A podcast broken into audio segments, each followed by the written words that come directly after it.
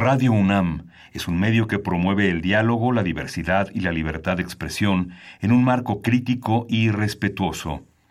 Los comentarios expresados a lo largo de su programación reflejan la opinión de quien los emite, mas no de la radiodifusora.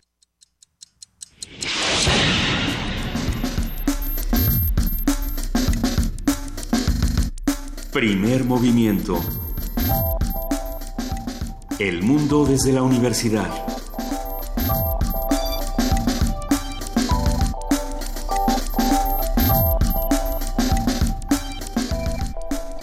Viernes, viernes 29 de junio, faltan ya solo dos días y estamos ya en la cabina de primer movimiento a las 7, 7 de la mañana. Luisa Iglesias, buenos días. Dos días, Miguel Ángel Quemain, buenos días. Buenos días, jefa de información, Juana Inés de ESA, ¿cómo estás? Muy bien, muchas gracias, buen día, terminando. Dos días. terminando, bueno, no, ya a la mitad de esta semana, porque recuerden que el domingo aquí vamos a estar. Luisa Iglesias, tú vas a estar transmitiendo para TV UNAM desde el desde INE. el INE, sí, pues yo creo que ya estamos todos listos para... Eh, y si no, ni modo, porque ahí viene.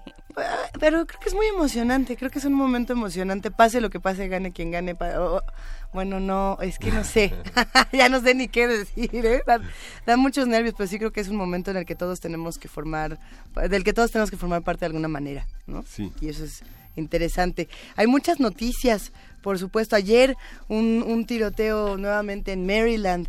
Eh, esta vez, en esta ocasión no fue en una escuela, fue en un periódico y hasta este momento se reportan cinco muertos. Eh, pues sí, de estas noticias que nos dejan reflexionando qué pasa con la legalidad de armas en Estados Fueron- Unidos. Fueron cinco muertos en- eh, y, y es una reflexión interesante. eh, lo, lo que yo escuchaba es, el periódico salió al día siguiente. Este era un personaje que había eh, que ya había hecho una serie de amenazas por eh, redes sociales, que ya se había inconformado por una Sí. noticia. Era pues era un medio muy muy pequeño, un medio local y y lo que pasó fue que bueno pues llegó abrió fuego como como por desgracia sucede en Estados Unidos en nuestro país sucede de otras formas Y en Maryland de una manera muy particular. y ¿no? bueno, pues sí, ha sido un, un golpe tremendo para ese periódico y para los medios en general. Y, y vale la pena preguntarse en México qué estamos haciendo por esta violencia contra periodistas, contra medios locales, qué va a pasar el domingo. Eh, si, si sucede desde el, desde el centro uno empieza a ver la cantidad de medios que dicen yo prefiero no opinar, yo prefiero no este por seguridad de los reporteros preferimos mantenernos un poco al margen de, de la de la campaña y de lo que sucede en términos de violencia política y entonces eso lo que hace es acallar lo que sucede y que entonces ya no sepamos, no no que deje de pasar, es que ya no nos enteramos de qué está pasando y eso es una eso es una desgracia. El periódico estadounidense es el periódico Capital Gazette, eh, por si quieren consultar la publicación del día de hoy o lo que esté, lo que se esté pronunciando el día de hoy. Hay muchísimas noticias en internet, por supuesto, alrededor del asunto. Eh, sí, cómo tratamos a nuestros periodistas como sociedad, cómo los tratamos eh, de- también como desde desde el ambiente periodístico. Una discusión en México era que a los periodistas no se les paga lo que se les tiene que pagar en ningún espacio y no se les respeta de ninguna manera. No tienen seguridad social, no tienen eh, ninguna, digamos, eh, pues ningún tipo de seguridad en el trabajo tan complejo que tienen eh, en México. Lamentablemente los matan por buscar la verdad en Estados Unidos, pues ellos tienen acceso a armas y eso también es una manera, es una válvula de escape que revela otra realidad, ¿no? Sí. Qué complicado. Tenemos mucho el día de hoy en este programa, Miguel Ángel. ¿De qué vamos a hablar? Pues vamos a empezar por relajarnos. Vamos a respirar profundo y pero vamos a respirar profundo con la guía de la maestra Carla Suárez Rodríguez, que es docente de la Facultad de, Filos- de Fisicología de la UNAM y nos va a explicar en qué consiste este proceso de la relajación. ¿Tú sabes respirar, Miguel Ángel? Pues sí. No, pues Yo se no, supone que yo no. sabemos, pero Pero no sabemos. En Radio UNAM daban este curso para, para respirar, lo daba, si no me equivoco, Tessa Uribe. En, en algunas ocasiones, que era un, curso, eh, una suerte de locución, pero también de relajación y respiración, y nos enseñaba a, a respirar cada, con espacios cada vez más prolongados. Me costaba mucho trabajo. Sí. Eh, Creo, creo que es una, una tarea difícil, aunque no lo parezca. Radioteatro sorpresa, ¡yay! Va a estar bueno el radioteatro el día de hoy. Sí. justamente si usted ha perdido un amigo con esta elección, no se preocupe, lo puede reencontrar, de eso se va a tratar este radioteatro. ¿Será? Sí. Sí, Sí, sí. por favor. Tenemos más. Y en la nota nacional tenemos un taller, el taller que concluye, concluye hoy para descifrar eh, la, configuración de la boleta electoral que tiene algunas ya eh, algunas precisiones en la jornada del día de ayer que se anotaron. Vamos a tener el comentario del doctor Horacio Vives, que ha estado con nosotros toda la semana, Daniel Saavedra casi toda la semana, y Raúl Abraham Castro, que se incorpora a esta mesa como él es coordinador de investigación del Centro de Estudios Alonso Lujampi. Vamos a hablar de las denuncias, qué se puede denunciar, a dónde, cuáles son los los trámites que se tienen que seguir y los pasos que se tienen que seguir. En nuestra nota del día, ay, ay, sí me gustaría hacer una brevísima pausa. No sé cuántos de los que nos escuchan y hacen comunidad con nosotros han pasado en los últimos días por el Universum. Eh, qué emocionante. Bueno, no sé si les pasa, pero uno va eh, caminando o en el Pumabús o en su coche y de pronto aparece esta manta gigantesca con la vaquita marina y uno grita ¡Sí! Y no sé por qué hay tanta pasión por la vaquita marina. No solo porque es un animal que hay que proteger, sino cuando uno lo ve o cuando uno ve a esta vaquita marina, ¡qué maravilla! Es un animal que realmente nos maravilla y por lo mismo hay que hablar de la vaquita amarilla, marina entre redes. Eh, vamos a platicar con Daniel Barreto, subdirector del Museo Universum, a ver qué está pasando por allá. Y la poesía necesaria hoy está en la voz de Juana Inés de esa. Eso es. Ya tenemos para prepararnos para el lunes, porque luego viene el lunes. Ajá. Poesía brasileña y música brasileña. Ah, qué maravilla. Vamos a cerrar este programa con una mesa. ¿Qué es Danzatlán? Lo vamos a descubrir hoy con Elisa Carrillo, primera bailarina del Sitz Ballet, del Staatsballet. De Berlín. Justamente de Berlín. Ella es directora general de Danzatlán, Festival Internacional de la Danza. Vamos a ver de qué se trata a estar bueno. Quédense con nosotros, tenemos un programa muy rico de 7 a 10 de la mañana y por supuesto tenemos música nueva. Esta semana... Eh, los últimos días de esta semana y de quizá fue finales de la pasada y no nos tocó en la música de estreno de viernes eh, aparece esta mujer con no sé si ya conocen a Tash Sultana ¿sí? ¿no? a mí me parece una, una, cantautora muy buena, es australiana y que además es percusionista, que además es guitarrista, le sabe a todo esta mujer y acaba de sacar su más reciente sencillo. Vamos a escucharlo, esperemos que lo disfruten y les contamos un poquito más.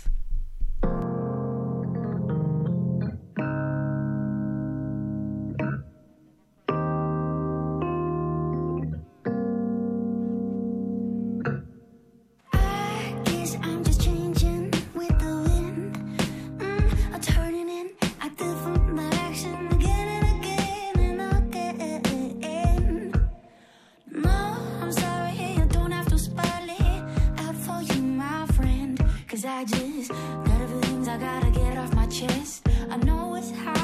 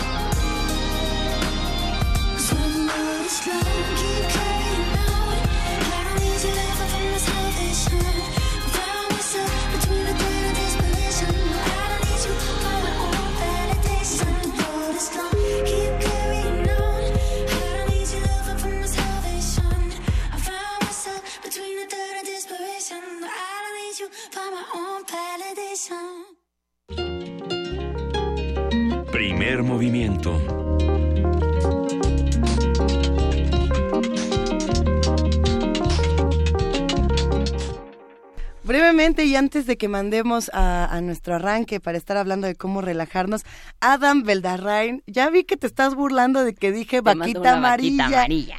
pero es bueno, la vaquita marina. Si la quieren hacer amarilla, está bonito. Eh, gracias por escribirnos. ¿Dónde habías estado, querido Adam, que no nos habías escrito? Ya nos había dicho que había perdido su celular, pero que Con ya razón. bueno, pues habrá que secuestrarlo para celebrar después de las elecciones, porque si no me equivoco, viene su cumpleaños. No, eh, porque hay que celebrar cumpleaños, hay que celebrar.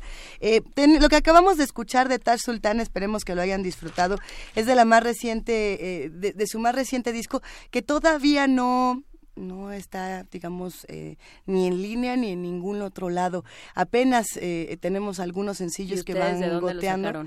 Pues en Apple Music ya apareció, en Spotify ya apareció, pero mm. aparecen, digamos, pequeñas canciones. Para los que se quieran acercar un poco más a esta publicación, se llama Flow State y la canción que escuchamos en particular es de las únicas tres que están apenas, digamos, goteando. Esta es Salvation. Eh, esperemos que la hayan disfrutado y ahora sí, vámonos a relajar. Viernes de ocio.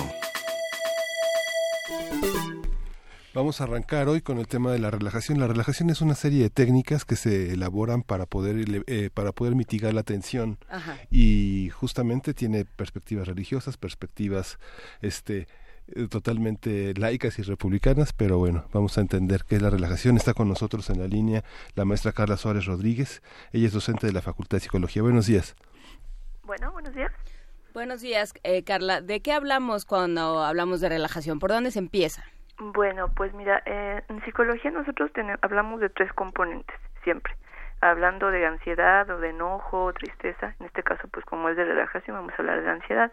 Entonces, bueno, los tres componentes eh, son conductuales, emocionales y cognitivos. Entonces, en la parte cognitiva, hablando de una persona normal, eh, puede tener un pensamiento disfuncional relacionado con una situación que le que le eh, cómo se dice que le dé miedo o que le preocupe ajá. Entonces esa preocupación se va a manifestar en el cuerpo se va a manifestar con sudoración con taquicardia con una serie de, de, de cosas en el músculo no de tensiones y este y pues la parte emocional es esta parte de la preocupación y la parte conductual es bueno qué hago con eso no y entonces ahí ahí entran las técnicas de relajación que en psicología pues están muy bien estudiadas. Antes de, pasar a las técnicas de relajación, quizá tendríamos que hablar, eh, y sería importante, de los niveles de ansiedad que puede manejar una, una persona. No es lo mismo, digamos, tener ansiedad por un examen, que es lo que ocurre, por ejemplo, en meses como este. Claro. Ansiedad por eh, periodos electorales, que es otra que estamos viviendo. Ansiedad, ansiedad eh, por temas emocionales, digamos, que a veces queremos mantener privados, o ansiedad económica, o todas juntas, o, o nada más ¿Qué, ¿Cómo se maneja y hasta dónde? ¿Cuáles son los límites de esta ansiedad, Carla? Bueno, esta, bueno, estamos llamando ansiedad, pero en realidad es, una preocupación, ¿no? Porque, bueno, ansiedad tiene que ver con, con trastornos específicos, ¿no? Este, una patología. Pero, bueno, estas preocupaciones eh, como te decía, se manejan por medio de pensamientos, ¿no? Entonces, dependiendo del tipo de pensamiento que tú puedes tener, eh, hablando de las elecciones, ¿no? Este, va a pasar algo muy malo si votamos por fulanito, o va a pasar algo muy bueno si votamos por este otro, o qué va a pasar, ¿no? Este, qué es lo que va a suceder es una expectativa, ¿no? Y eso produce esto que yo te estoy platicando, ¿no? O sea, pero todo tiene que ver con el pensamiento, o sea, con cómo tú percibes cierta situación aunque a lo mejor no, no sea tan horrible como parece, ¿no? Pero tú la percibes muy mala. Es decir, que el nivel, digamos, de preocupación, angustia, ansiedad, ¿es personal? Claro. Cada quien sabe cómo le toca. Exactamente. Sí, sí, sí. A lo mejor un problema que para ti puede ser muy grave, pues para mí no, porque he vivido otras situaciones aún más graves, ¿no? Por ejemplo. Entonces, dependiendo, de, pues sí, de la vida personal de cada uno. Y también, bueno, de, la vida personal, de la historia y de la, la susceptibilidad también, ¿no? exactamente. ¿Y cómo, cómo se identifica la ansiedad? ¿Cómo sabe uno, a ah, esto que me pasa no es que me vaya a dar un infarto, no es que me vaya yo a, este, a caer desmayado, es que estoy sufriendo un ataque de ansiedad? Bueno, pues hay varios, hay varios síntomas, ¿no? Este, Primero, pues estos pensamientos disfuncionales de que algo malo va a pasar. En los niños, por ejemplo, piensan mi mamá me va a dejar, ¿no? Y empiezan a llorar o no va a venir por mí. Este, eh, es los pensamientos. Otra es la parte fisiológica, nuestra taquicardia, sudoración, empiezan a somatizar, en el caso de los niños, es que yo trabajo con niños, voy a poner ejemplos de niños. Excelente. Eh, este, ellos, por ejemplo, van a la escuela y empieza con que me duele el estómago y denme un tecito y es que ya me voy a vomitar, entonces empieza con ese tipo de síntomas, que no necesariamente es un trastorno, pero que en ese momento pues se les da, ¿no? Porque igual es la clase de inglés que es horrible y, y no quieren entrar, ¿no? Entonces, pues, este son más o menos lo que los síntomas específicos. Entonces, la tos que me daba antes de educación física claro. era una preocupación, justamente. Podría ser una forma de somatizar tu ansiedad por la educación física. A mí tampoco me gustaba, ¿eh? sería sería interesante pensar entonces en, en qué ocurre, digamos, en este en este momento tan importante de, de nuestra vida, que es este momento formativo eh, y también de formación emocional. Eh, ¿Qué pasa con las emociones en ese momento en particular y cómo repercute cuando ya somos adultos? Pues mira, en las emociones, como te, te refiero, eh, no es que lleguen primero así de, me voy a sentir preocupada, ¿no? O sea, es como que un orden específico, ¿no? Empieza por el pensamiento y se convierte en la parte fisiológica y después en, en la parte, pues sí, emocional, o sea, no es primero que me sienta preocupada y luego me siento mal, sino que el pensamiento es el que guía todo, ¿no? Y pues aquí hablando de la parte formativa, ¿tú te refieres a cómo se sienten los alumnos en la universidad o, ¿O a qué te refieres con eso? Por ejemplo, si yo tengo ciertos niveles de ansiedad cuando tengo cinco años y de pronto voy aprendiendo, o no Ah, aprendo técnicas de, de relajación, no aprendo a respirar desde muy joven, Claro. eh, ya para cuando tenga 32 y esté en mi programa de radio y de pronto me digan que va a ganar tal o cual candidato, pues ya me da un ataque muy distinto, ¿no? Claro. ¿Qué pasa? sí, esa parte de formativa, hablando de los niños, pues sí sería recomendable que, que en casa fueran ensayando las técnicas y previniendo este tipo de situaciones, ¿no?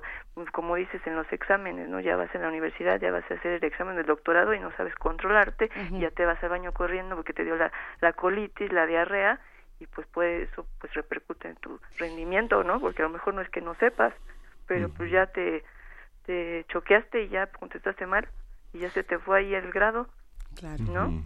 Y- Sí, es que hay, hay como perspectivas culturales que hacen que determinados grupos sociales tengan como sus propias técnicas de relajación, ¿no? Los, por ejemplo, Claro. los grupos religiosos tienen una, una, una cantidad de oraciones que permiten hacer una serie de, este, de inhalaciones y exhalaciones rítmicas al compás, al ritmo de sus poéticas. Como por los ejemplo, mantras.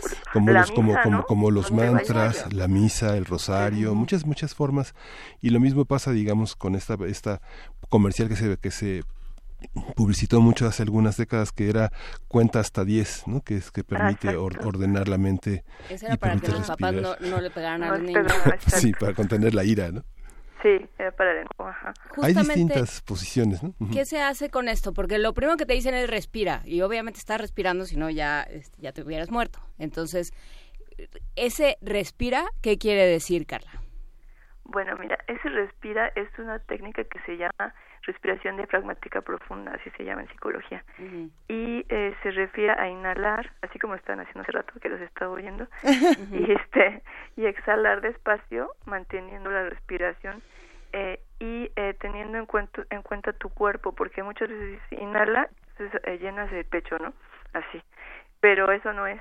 Tien- Tienes que llenar el abdomen, así como respiran los bebés, por ejemplo, o los sé si has visto un perro o un gato cuando se duermen, que se mueve su panza, esa respiración es la adecuada, es la que todos deberíamos tener. Pero por cuestiones culturales y sociales, pues de que párate derecho, suma la panza, todo. Entonces nada más estás respirando con el pecho, con la parte superior de los pulmones que se llaman ápices, y todo lo demás del pulmón pues no se usa realmente. Entonces aparte eso eh, promueve que puedas hacer una mala respiración y empieces a eh, así este a ponerte más tenso todavía, ¿no? Entonces es esa es la, la- respiración Entonces, que se debería inhalas- hacer, pero respira no es pues ya pues siempre estoy respirando, ¿no? Ni modo que qué. Entonces, inhalar y, y- y, digamos, llenar la panza de aire. Exacto, como Dejar que llegue hasta abajo. Ajá, sí, sí, sí. Y tomar en cuenta que tu pecho no se mueva ni tus hombros, sino nada más el, el abdomen, pues se llama este abdominal. ¿Y cómo se exhala? Ya una vez que Ajá. inhalaste, A ver, ¿qué haces? Ya exhalas. Exhalas pero, despacito. ¿Pero por la boca o por la nariz? Es cualquiera de los dos mientras lo hagas, digo, de una manera pausada y lo más profundo que puedas. Hay, ah, ah, sé, que el ejercicio de respirar es fundamental, pero por ejemplo, eh, Carla, ¿qué pasa cuando le dices a alguien, relájate, respira? Y la primera respuesta es, no me digas que respire y no quiero respirar. Es como, bueno, relajado. Ajá. pues bueno, primero hay que entrenarlos para que no pase esa situación. Yo a mi hijo de tres años le digo, respira, ya lo meto a su cuna y está, porque él ya sabe, ¿no? Desde, desde un año le enseñé. Pero, este, pues sí, una persona normal, pues sí hay que, hay que enseñarle, sí sí, sí, sí. Hay muchos videos en YouTube donde te pueden enseñar perfectamente cómo hacerlo. Así poniéndole respiración diafragmática profunda. Y contar ovejitas también relaja, ¿no? Para dormir. contar ovejitas. No, más bien es distracción, ¿no? Ajá. Sí, dice, pero, pero este, colocar la mente en otro espacio este, permite relajarse. Y algo monótono, ¿no? Como la misa. Esto que te dicen, este, pon la mente en blanco. Y entonces, claro, juegas a poner la mente en blanco y empiezas a hacer listas del súper y empiezas a, a pensar qué es lo que te falta y a divagar. ¿Qué, qué, eh, hacemos con, con la mente para, para tranquilizarla? Mira, hay otra técnica que se llama imaginación guiada. Tiene que ver con eso. Este, bueno, nosotros pues ponemos al paciente ya sea en un espacio para que se acueste o sentado, puede ser, y vamos narrando una, una descripción de un lugar puede ser una playa, puede ser el bosque, eh, hay una de un globo. Siempre hay que preguntarles cuál prefieren porque si dices tú dices la playa y resulta que se ahogó, ¿no? Ahí o, el globo y le da miedo a las alturas, pues eso no lo va a relajar. ¿no? Entonces hay que preguntarle, ¿no? Ya te dice el bosque y vas narrando este pues que el bosque es muy bonito y que las plantas y los animales, o sea, pero muy específico, ¿no? Para que realmente se lo se lo imagine, ¿no? Y entonces bueno ese es su lugar seguro. Entonces digo que con los niños funciona muy bien no porque ellos ellos saben que pueden ir a, a, su lugar seguro en cualquier momento y este y estar tranquilos que es la finalidad y se hace con la respiración diafragmática se hacen las dos.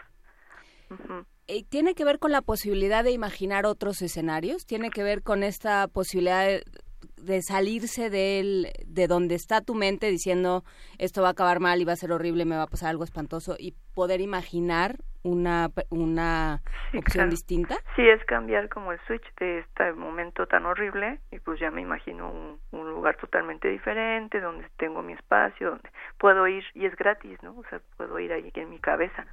Ajá entonces así se, utiliza. En cuanto a música, porque se han puesto de moda las ondas alfa y las ondas delta y las ondas teta para diferentes cosas, ¿no, los, no nunca las has visto en YouTube?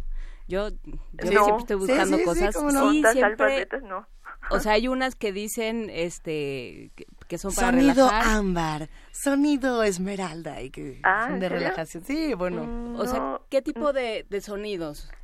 Pues mira, eh, justamente en este que te digo de imaginación ya se puede utilizar si estás narrando el río, igual el, bosque, pues pones este música de agua, música de agua cayendo, o sea, algo así como que se relacione con el paisaje que vas a que vas a describir y pues ya es mucho más este eh, pues bonito el asunto, ¿no? Más más real. A lo largo de los años resulta sumamente interesante el avance de, cómo se fueron desarrollando estas técnicas de respiración fuera por vías religiosas, eh, la psicología, por supuesto, siempre de la mano de todas estas cosas. los últimos, ¿qué será? 50 años, más o menos, se empezó a hablar del mindfulness. Yo creo que menos, ¿no? 30.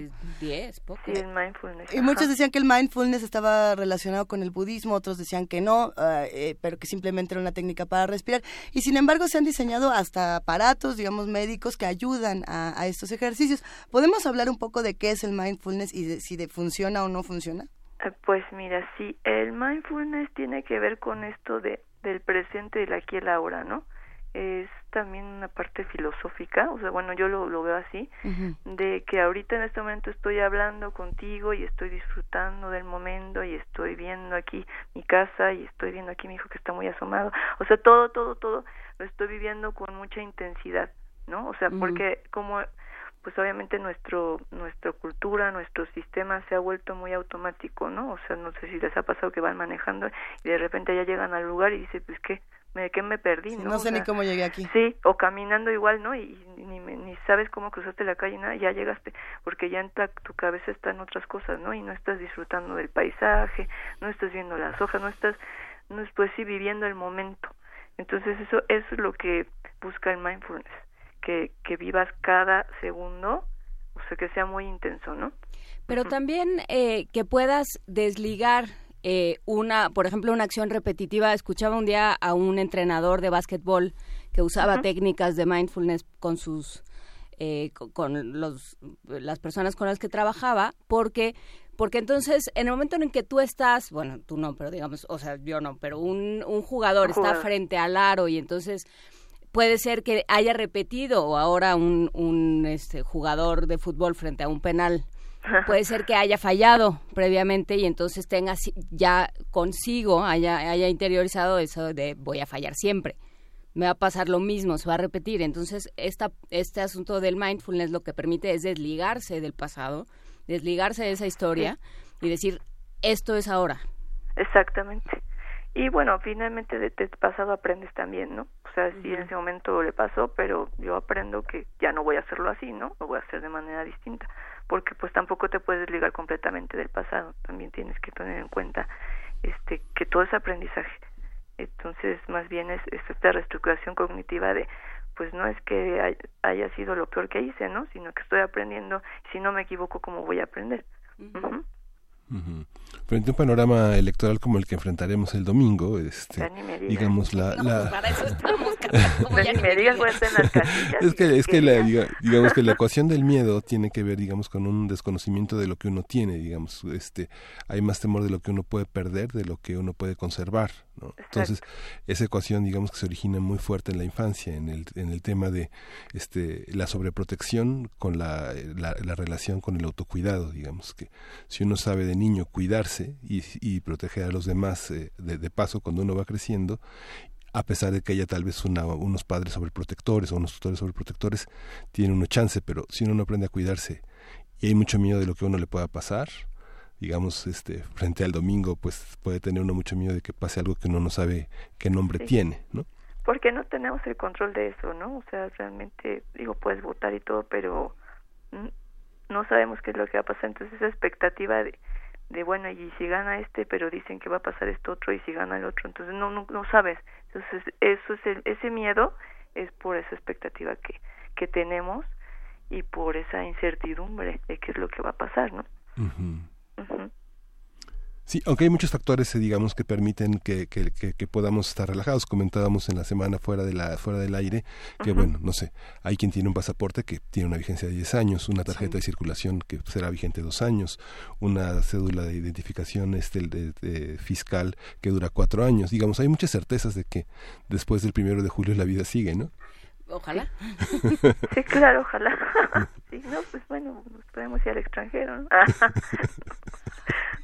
Es, es desde muchos puntos de vista un momento importante para nuestro país, no solamente por las elecciones, hay otros factores como puede ser para algunas personas el fútbol, para otras personas eh, el Día del Orgullo Gay que fue ayer, eh, para otras personas eh, tener hijos y que salgan de vacaciones, para otros... El Día del Asteroide que soy. El día de hoy es el Día del Asteroide. Por ejemplo, para ah, otros las presiones laborales. Cada quien tiene tantas presiones y a veces no estamos acostumbrados a entender las ajenas. Eh, ¿Cómo hacemos para mejorar este ejercicio de empatía y a lo mejor tratar de generar relajación comunitaria? Si es que existe un ejercicio, digamos, de, de, muchas personas intentando convivir y, relajarse las unas a las otras. Eh, entonces la pregunta sería... La pregunta sería si hay espacios, digamos, donde uno pueda ir a relajarse en comunidad y no solamente ah, solito en su casa encerrado. Pues mira, eh, generalmente lo hacen, bueno, yo he visto que lo hacen en el parque, así como que digamos que terapia grupal, hacen yoga, ese tipo de, actividades, pero puedes en tu casa perfectamente, ¿eh? así en un espacio, en tu sala, en tu cuarto, en tu cama, o sea, antes de dormir, o sea, realmente no, no necesitas como el gran espacio o el, gran equipo. Este, eh, yo a mis pacientes les digo, acuéstate en tu cama antes de dormir y pones el programa, este digo YouTube, y ahí te van relajando, o sea, ahí no, porque antes lo grababa, o sea, yo con mi voz tenía un disco y les daba el disco, pero pues ahora hay, hay muchísimas más herramientas y entonces pueden poner su celular y perfectamente pueden hacer eh, las indicaciones que va diciendo en, en el video y, y, no necesitas más de eso.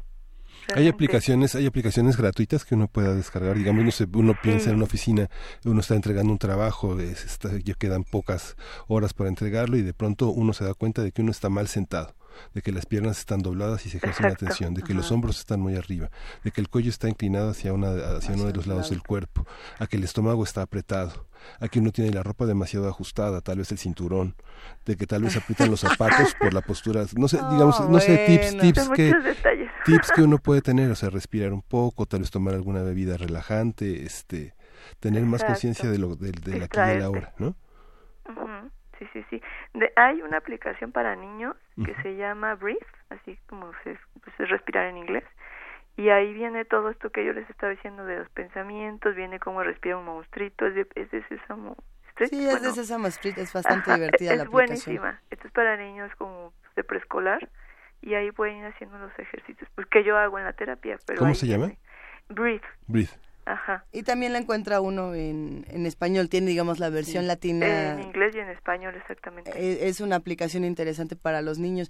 Eh, hay algunas preguntas en redes sociales, nada más para, para ir cerrando este tema. ¿Qué pasa con los adictos al estrés, con las personas que necesitan del estrés para, ahora sí que para estar tranquilos? Qué contradicción. Bueno, ellos tienen que asistir a terapia. Okay. Porque pues bueno, este eso no es una conducta normal, ¿no? El que estés todo el tiempo estresado, porque finalmente el, el cuerpo te lo va eh, te toma claro. factura, ¿no? O sea, estar estresado todo el tiempo a lo mejor para muchas personas puede ser funcional porque finalmente pues eh, son endorfinas, ¿no? Y estás todo el tiempo activo, activo, activo, pero eh, no es pues no es normal no es normal estar así. Digo el estrés es un es un es una variable que tiene que ver con eh, cuando alguien ataca eh, y digo este desde los tiempos de las cavernas no me imagino que llegaba el mamut o llegaba un de esos tigres o eh, cómo se llaman este dientes de sable. Y este y entonces el cuerpo se ponía en defensa y ese es el estrés. Eh, pero esto es un estrés bueno porque te ayuda pues para correr no para eh, la huida no si te, si te llegan a asaltar igual ese es el estrés. Pero ya no es bueno ya se vuelve estrés malo que le llaman cuando estás pues, pues estresado por todo no porque el trabajo porque me van a regañar porque este me están ahorita entrevistando en el radio no ese tipo de estrés pues no es bueno. Entonces esas personas pues sí deberían de de considerar ir terapia los psicólogos no somos solo para locos somos personas este, que ayudamos a, a cualquier situación este que no tenga que ver con un trastorno específico. Claro. Uh -huh.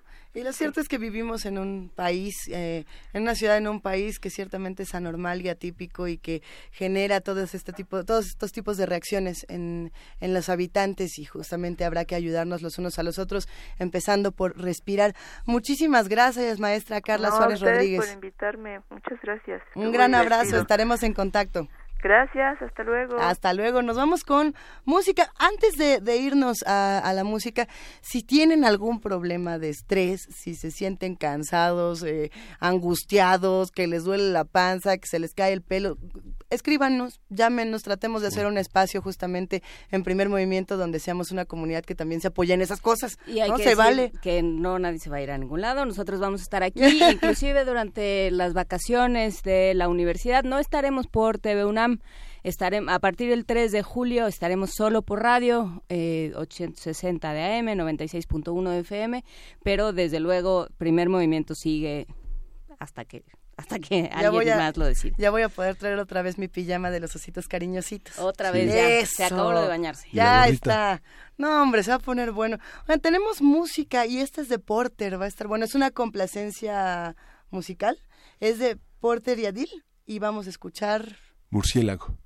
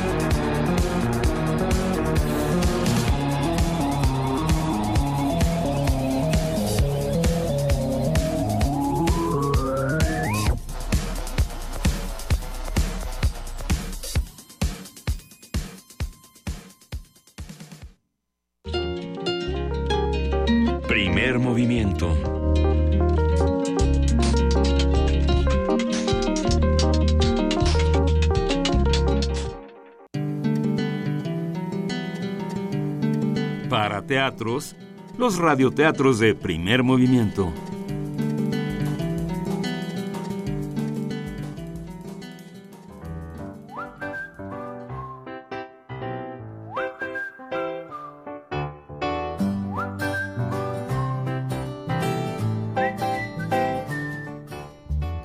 Perdido y Encontrado, de Oliver Jeffers, publicado por el Fondo de Cultura Económica.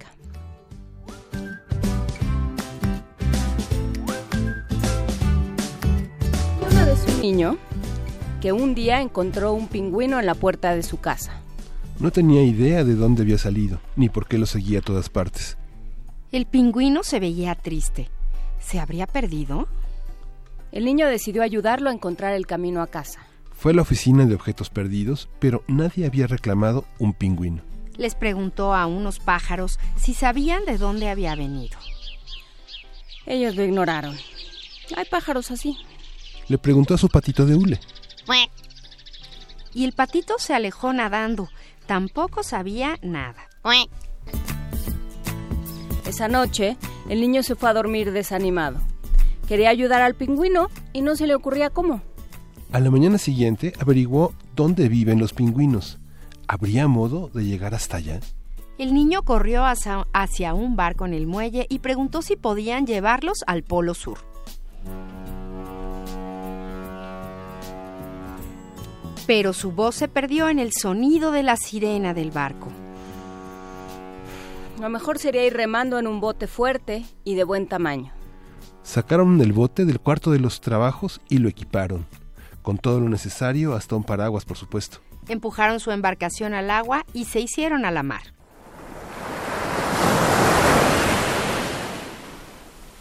Remaron hacia el sur durante largos días. Y noches, mientras el niño contaba historias que el pingüino escuchaba muy atento.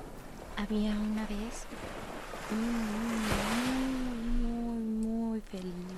Atravesaron mares tranquilos y olas altas como montañas. hasta llegar al Polo Sur. El niño estaba feliz, pero el pingüino parecía triste otra vez.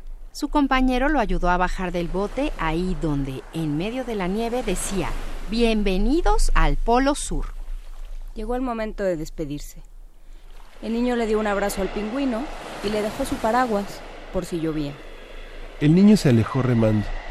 Al volver la vista atrás, se dio cuenta de que el pingüino se veía más triste que nunca.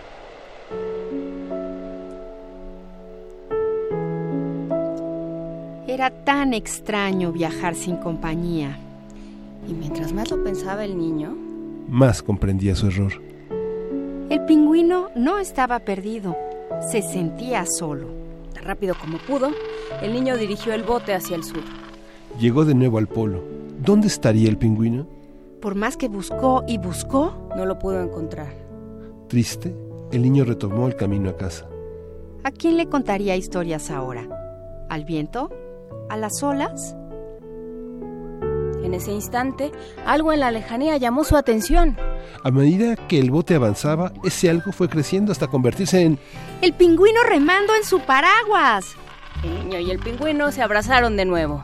Y así, el niño y su amigo regresaron juntos a casa, compartiendo maravillosas historias durante el viaje.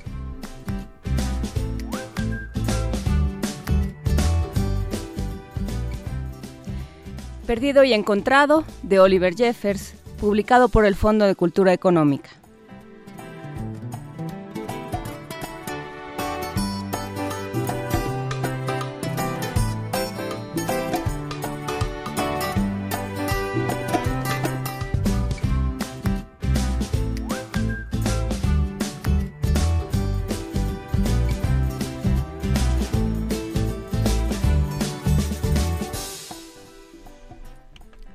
Siete cincuenta y dos de la mañana, esto fue, eh, por supuesto, Perdido y Encontrado de Oliver Jeffers. Si, si usted ha perdido amigos con estas elecciones, si usted ha tenido una discusión de la que se arrepiente, si usted eh, de pronto se distanció, siempre puede regresar y siempre puede dar un abrazo y decir, vamos siguiéndole.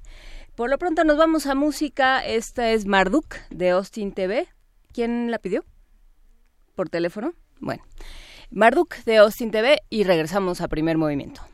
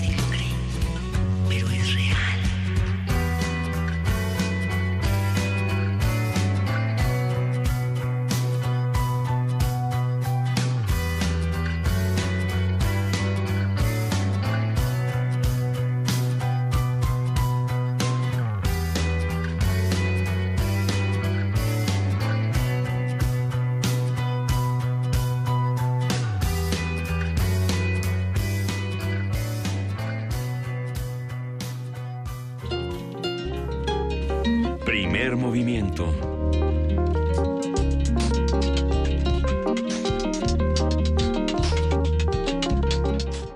Siete de la mañana con 56 minutos, ya estamos, este, ustedes no, no tienen por qué saberlo, pero esto se convirtió en consultorio fiscal en 5, 4, 3, ¿Cómo resolver tus problemas de ansiedad en menos de 30 segundos. Habla usted con Miguel Ángel Quemain, siempre tiene el negocio, el consejo, la palabra sabia, O el escenario catastrófico. El escenario catastrófico. Nunca sabes, es como es como una maquinita de esas que metes una moneda y no sabes qué va a salir.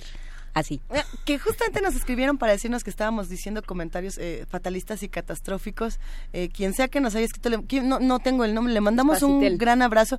No sé si seas nuevo radio escucha o no, pero justamente eh, el, el programa habla de todo lo contrario, de hacer comunidad y de buscar un espacio más allá de fatalismos y de encontrar eh, amigos en los radioescuchas y de hacer una comunidad grande. Estamos muy contentos justamente de saludar a muchos de los que de los que nos siguen desde hace ya varios días y que nos escriben todos los días ahí para hacer comunidad.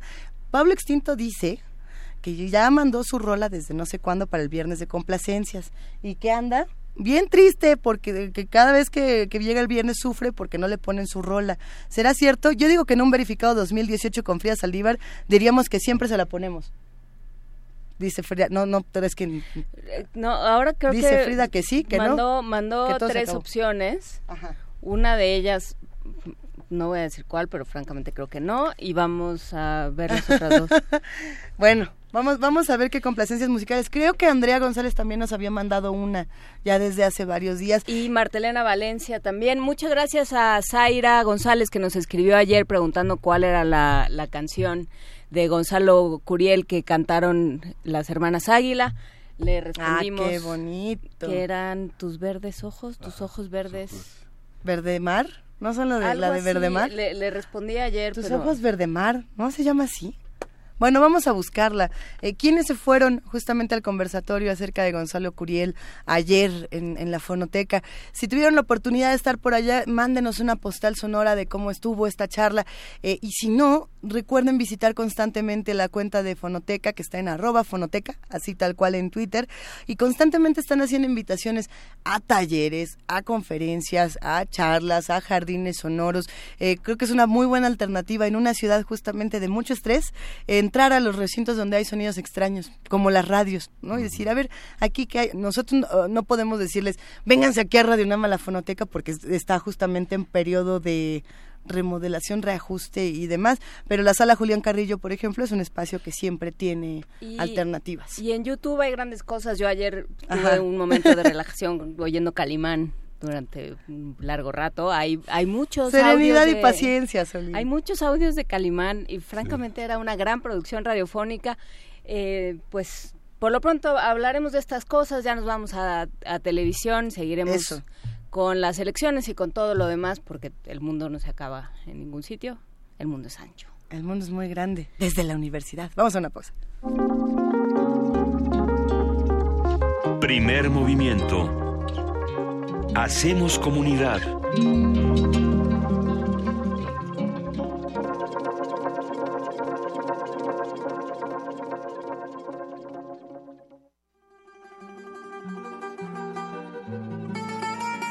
De Alcorcón a los Balcanes. De Cabo Verde a la India. Se parte de este viaje por la música del mundo. Mundofonías. Una expedición de Araceli Zigane y Juan Antonio Vázquez. Sábados a las 18 horas por el 96.1 de FM. Radio UNAM. Experiencia sonora. Dicen que somos una generación especial, que solo nos importa nuestro mundo. Que nos obsesionan las redes sociales. Y sí es cierto. Por eso estamos bien informados. Y sabemos lo que pasa en otros países, cuando generaciones como la nuestra Nos involucran. Sabemos por lo que pasaron nuestros padres y abuelos. Para que hoy tengamos la oportunidad de decidir. Hoy somos mayoría. Y no vamos a dejar que otros decidan nuestro futuro. Porque nuestro país nos importa. Saldremos a votar libremente en estas elecciones. INE. En México, los jóvenes somos mayoría. Estamos por todas partes y le aportamos a México de varias maneras. Muchos ya hemos votado en otras elecciones y ahora sabemos muy bien lo que queremos. Para otros, esta será nuestra primera oportunidad. Pero por igual, en estas elecciones estamos listos para elegir y decidir lo que queremos para nuestra comunidad. Porque nos importa nuestro futuro. Este primero de julio votaremos libre. INE. Este primero de julio viviremos la elección más grande en la historia de nuestro país. Es un momento decisivo para todos los ciudadanos. Con confianza salgamos a votar. Construyamos juntos el rumbo. Es el momento de ejercer nuestro derecho, nuestra libertad. El Tribunal Electoral del Poder Judicial de la Federación protege nuestra decisión, garantiza la participación igualitaria y que todo suceda en un marco de legalidad. En México, tu voto se respeta. Tribunal Electoral del Poder Judicial de la Federación. Justicia que da certeza a la democracia. Un antiguo grimorio reza un ritual que debe realizarse la primera hora del último día hábil de la semana.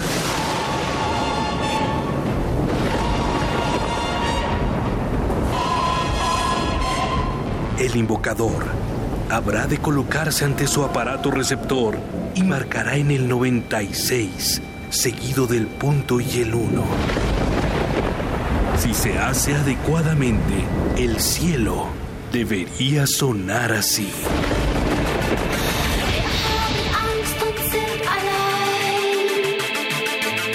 Carpe Noctem, el refugio sonoro para la cultura gótica.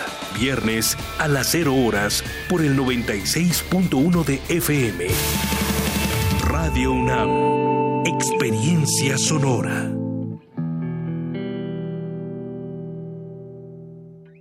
Mi voto sí tiene precio. Mi voto vale lo mismo que mi dignidad. Mi voto vale lo que vale mi futuro. Mi voto vale lo que mi palabra. Mi voto vale tanto como los que me importan. En este tiempo de elecciones habrá quienes intenten convencernos de vender nuestro voto, pero nuestro voto vale más de lo que nos pueden ofrecer. Mi voto no se vende. Porque mi país me importa, no dejaré que nadie condicione mi voto. Porque mi país me importa, voy a denunciar cualquier intento de compra o coacción. Porque mi país me importa, yo voto libre. INE. Y en noticias de último momento, descubierto que a los mexicanos nos ataca una epidemia silenciosa desde hace décadas. Expertos advierten que esta patología confunde la mente. Se ha demostrado que los mexicanos padecemos un fuerte caso de desinformación. Sus síntomas van desde difundir noticias falsas hasta creer cualquier cosa que aparece en Internet. Afortunadamente la cura está en ti. El voto informado es el antídoto para rescatar nuestra democracia. Por eso, duda, cuestiona, infórmate, verifica. Con participación todo funciona. Instituto Electoral Ciudad de México. Dicen que somos una generación especial, que solo nos importa nuestro mundo. Que nos obsesionan las redes sociales. Y sí es cierto. Por eso estamos bien informados. Y sabemos lo que pasa en otros países, cuando generaciones como la nuestra nos involucran. Sabemos por lo que pasaron nuestros padres y abuelos. Para que hoy tengamos la oportunidad de decidir.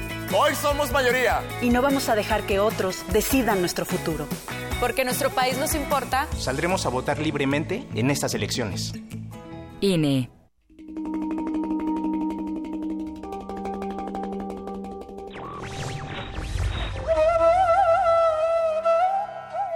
Solo el que sabe es libre, y más libre el que más sabe. No proclaméis la libertad de volar, sino dad alas. Miguel de Unamuno.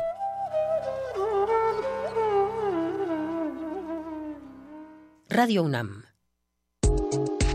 La psicología observa al ser humano, sus escenarios y comprende su diversidad.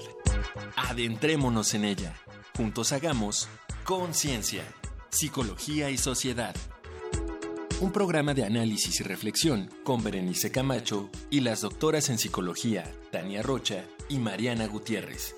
Todos los lunes a las 18 horas por el 96.1 de FM y su retransmisión los jueves a las 16 horas por el 860 de AM. Radio UNAM, Experiencia Sonora. Búscanos en redes sociales, en Facebook como Primer Movimiento UNAM y en Twitter como P Movimiento o escríbenos un correo a primermovimientounam@gmail.com. Hagamos comunidad.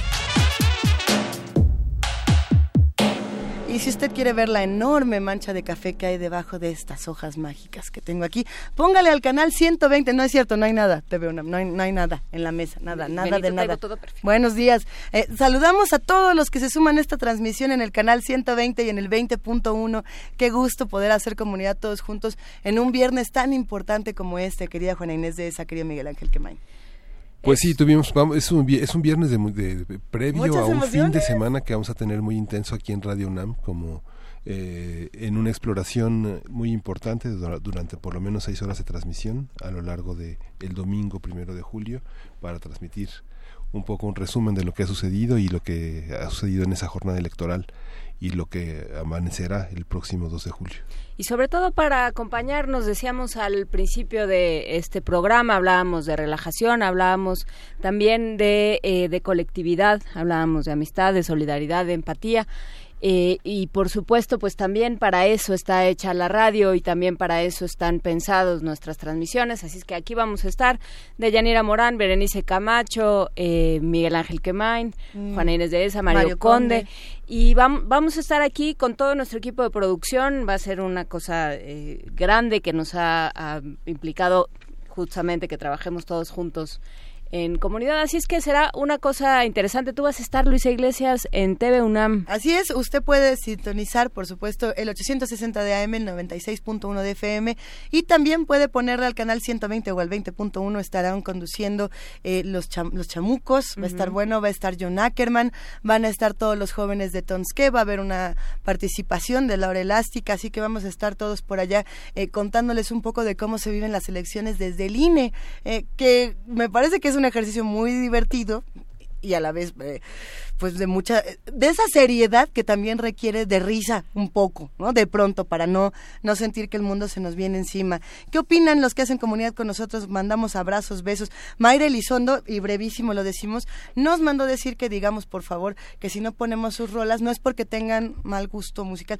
Nadie tiene mal gusto nadie. en realidad pues cada quien tiene el, este cada quien tiene sus gustos y cada quien tiene sus criterios y platicamos de todos, pero no, en este caso, que fue un asunto de la hora pasada, eh, Pablo Extinto mandó una, una triada de canciones.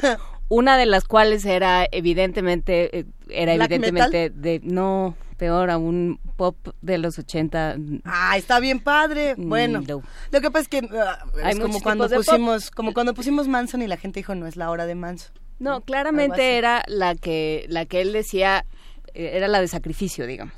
Ok. Entonces, esa no la vamos a poner, pero vamos a poner, eh, se emocionó mucho Frida con Cerati, entonces vamos a poner a Cerati eh, nada más. ¿Más adelante o ahora mismo? más adelante. Más adelante. Frida ya nos dice que ya nos apuremos. Órale, vámonos, a la nota nacional volando. Primer movimiento.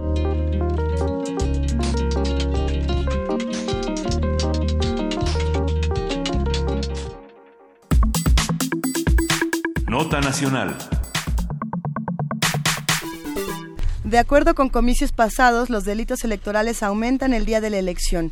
En los comicios presidenciales del 2012, la Fiscalía Especializada para la Atención de Delitos Electorales recibió 855 denuncias el día de la jornada. En el proceso electoral del 4 de junio del año pasado, la FEPADE recibió 1.041 denuncias de posibles delitos electorales, de las cuales 478 correspondieron al Estado de México, 267 a Veracruz, 189 a Coahuila y 107 a Nayarit. Estas son las denuncias que se hacen. También pensemos en todas las que nadie quiere, digamos, denunciar, las que nadie quiere expresar. Hace unos días justamente la FEPAD informó que desplegará a 14.644 personas para facilitar la recepción de denuncias en las oficinas de los institutos electorales locales y de la Procuraduría General de la República. Existen tres caminos para realizar denuncias ante la FEPADE. Por teléfono, en el 01800 833 7233 desde México y en el 18 66 47 79 96 0 desde Estados Unidos y Canadá. Por internet en la plataforma FEPADENET y presencial en la unidad de atención inmediata ubicada en Boulevard Adolfo López Mateos, 2836, Colonia Tizapán San Ángel, en Álvaro Obregón o en las delegaciones de la PGR, cualquiera de las delegaciones. Vamos a conversar sobre los canales para inconformarse, la mejor forma de hacerlo, a dónde y qué esperar justamente de estas denuncias. Para ello nos acompañan voces jóvenes, lo cual nos da muchísimo gusto porque estos temas nos involucran a todos y estas voces son importantísimas. Regresa esta cabina Daniel Saavedra Yadó, colaborador colaborador del portal de crónica de las elecciones de la UNAM, tesista de ciencia política en el ITAM y colaborador del Centro de Estudios Alonso Lujambio. ¿Cómo estás, Daniel? Buenos días. Buenos días, muchas gracias. Nos volvemos. ¿eh? Así es. Y no viene solo, nos da muchísimo gusto recibir a Raúl Abraham Castro, él es egresado de Economía y Ciencia Política del ITAM, coordinador de investigación del Centro de Estudios Alonso Lujambio. ¿Cómo estás, Raúl? Buenos días. Un gusto estar aquí, muy buenos días y muchas gracias por la invitación. Ustedes dos son muy jóvenes y eso es muy entusiasma mucho saber que la participación ciudadana en temas como estos no es nada más de los que ya les tocó la elección pasada y la pasada y la anterior y la anterior y la anterior, sino que siempre hay nuevas voces para, para opinar sobre estos temas. Eh, las denuncias electorales son un tema bastante complicado. ¿Por dónde podríamos empezar a hablar de este tipo de denuncias? ¿Quién quiere empezar? Uh, denuncias. Creo que podríamos dividirlo en lo que pasa antes de la elección. Órale lo que pasa ya con el proceso electoral. Bien. Porque, o sea, antes de la elección, básicamente quienes, eh, tanto ciudadanos como partidos políticos, pueden presentar quejas ante el INE, que es como el primer canal que, que da de atención. Por ejemplo, ¿Como cuál? ¿Como cuál? No sé, los partidos se quejan de cierta propaganda de otro candidato o de este un spot en televisión que contraviene algún supuesto de, uh -huh. De, de, las leyes y lo que hace el primero el INE tiene una comisión de quejas y denuncias que es quien se encarga de revisar um, sesionan y analizan lo que denunciaron Sí, hay que decir que esto sucede, esto ha sucedido durante todo el proceso. Así es, desde las precampañas están quienes tenemos la dicha de recibir los boletines del INE, este, pues y, y, dedicarnos a su lectura, cosa que ha sido fascinante. Sabemos sí que constantemente están diciendo, eh, por ejemplo, a, a Javier Lozano, me parece, lo sancionaron por un tuit que, eh, que se consideraba que violaba, violentaba los derechos humanos de las personas mayores. Exactamente. Y entonces le dieron su libro de derechos humanos de las personas mayores y lo sancionaron. Sí, con todo una multa. eso decía el boletín. Sí. O sea, pero sí le dieron el... el, el... Le dieron su libro sí. de derechos humanos Porque de la las multa personas siempre mayores. se las dan, ¿no? Pero... No, no, su libro. Edúquese, señor. Sí. Justo ahora que, que tocan el tema del tweet, yo quisiera hacer un apunte con respecto a las denuncias a través de los canales formales y los informales. Vemos que la participación en general del electorado ha sido sumamente activa, difundiendo información, analizando, compartiendo, pero sí hay una gran diferencia entre aquellos que utilizan los canales institucionales, sobre todo los que mencionaba Daniel, del INE, y los que presentan denuncias ante la FEPADE y aquellos que, digamos, denuncian, pero únicamente como una crítica social utilizando sus redes sociales, utilizando distintas plataformas, que yo per se no consideraría denuncias porque no, digamos, tienen un seguimiento formal en los canales que, que se prestan para ello. Pero creo que sí es relevante tomar en cuenta estos eh, estas críticas, estas llamadas eh, de atención por parte de la sociedad, porque han traído a la luz y a la agenda nacional temas, eh, digamos, o han visibilizado Claro. muchos problemas y vicios que traen las campañas. ¿no? ¿Cómo cuáles? Pues yo creo que uno, por ejemplo, eh, las típicas prácticas de, de compra de votos, eh, algunos eh, mencionan que han enfrentado eh, este tipo de, de, de- de- de sucesos, pero por ejemplo yo creo que también hay un, un reclamo muy justificado eh, con respecto a la propaganda electoral, que a veces suele ser, eh, si no tramposa, en cierto sentido, sí tendenciosa, ¿no? Eh, digamos, mucha gente no entiende que la propaganda, por ejemplo, de repartición de ciertas tarjetas por parte de algunos candidatos no necesariamente implica un compromiso de que éstas se puedan utilizar para eh, transferir eh, apoyos de programas sociales y sin embargo son, eh, digamos, inducen cierto, cierto sesgo al electorado al pensar que que efectivamente el compromiso de que llegue el candidato eh, sería apoyarlo con ese tipo de, de instrumentos, ¿Te ¿no? refieres a la tarjeta que se estuvo, digamos, reportando en redes de Ricardo Anaya, una tarjeta que era una suerte de cartoncito pequeño que se repartía? Sí, pero no solamente en este caso, me parece que... Hay muchas, hay, hay muchos, eh, muchísimas. exactamente, de varios partidos políticos, eh, digamos, el, el ejemplo de la tarjeta eh, en un sentido, pero, por ejemplo, el condicionamiento de programas sociales, eh, creo, que, creo que es clave, eh, que si bien sabemos que no es legal, que incluso hay un marco regulatorio que protege contra, que blinda contra ese uso y abuso de condicionamiento de programas sociales con fines electorales, la gente no necesariamente lo sabe y abusando de ello, muchos operadores políticos, por ejemplo, inducen cierto cierto miedo, cierto temor aprovechando esta, este desconocimiento. ¿no? Volviendo, eh, hablando del tema de las tarjetas, justamente ayer alguien me decía que a su hermana y a su mamá les habían llegado unas de estas tarjetas y que decían si gana este candidato, era Ricardo Anaya, eh, van a te vamos a dar, vamos a ponerle dinero a esta tarjeta. Era una especie de, como de tarjeta de débito. ¿Eso dónde se denuncia? El tema es el siguiente. Es que no era... Esta tarjeta, al final, llegó una queja al INE y lo que la comisión determinó es que se trataba de propaganda. ¿Por qué? Porque la... Los números que vienen en la tarjeta no van ligados a ninguna cuenta de ningún banco. Y todos los números de todas las tarjetas son iguales. Entonces, al final esto era fue una suerte de propaganda de cuando cuando yo gane esta tarjeta tendrá dinero porque todo el país tendrá dinero. Pero como fue la metáfora como no se puede depositar ¿no? en esa tarjeta, no es una promesa de pago. Entonces, no se puede considerar bajo la legislación este compra y coacción de voto. Pero no hay como dolo en esa Justamente lo que a eso me es refería. Es, es tendencioso en Es cierto tendencioso. sentido, ¿no? Lo más seguro es que el siguiente paso, después de que el INE eh, diera este fallo, es que se vayan a... eh, que en el tribunal eh, se trate de ahora de superar este acuerdo del INE. Ah, Si algo hemos aprendido en este taller, Es en esta paso.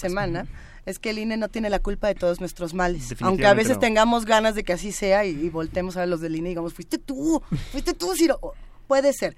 En algunos casos sí, pero en otros no. Y estamos aprendiendo a distinguir cuáles sí, cuáles no. En el caso de las denuncias ciudadanas, por ejemplo, muchos dicen, bueno, es que sí va a pesar más que yo ponga en Twitter o que ponga en Facebook o que ponga en un espacio, digamos, visible a, a los demás usuarios lo que me está ocurriendo, a que lo denuncie en la FEPADE porque no va a pasar absolutamente nada. O si lo denuncio, van a salir con este tipo de cosas como, pues es válido porque la tarjeta no estaba ligada a nada.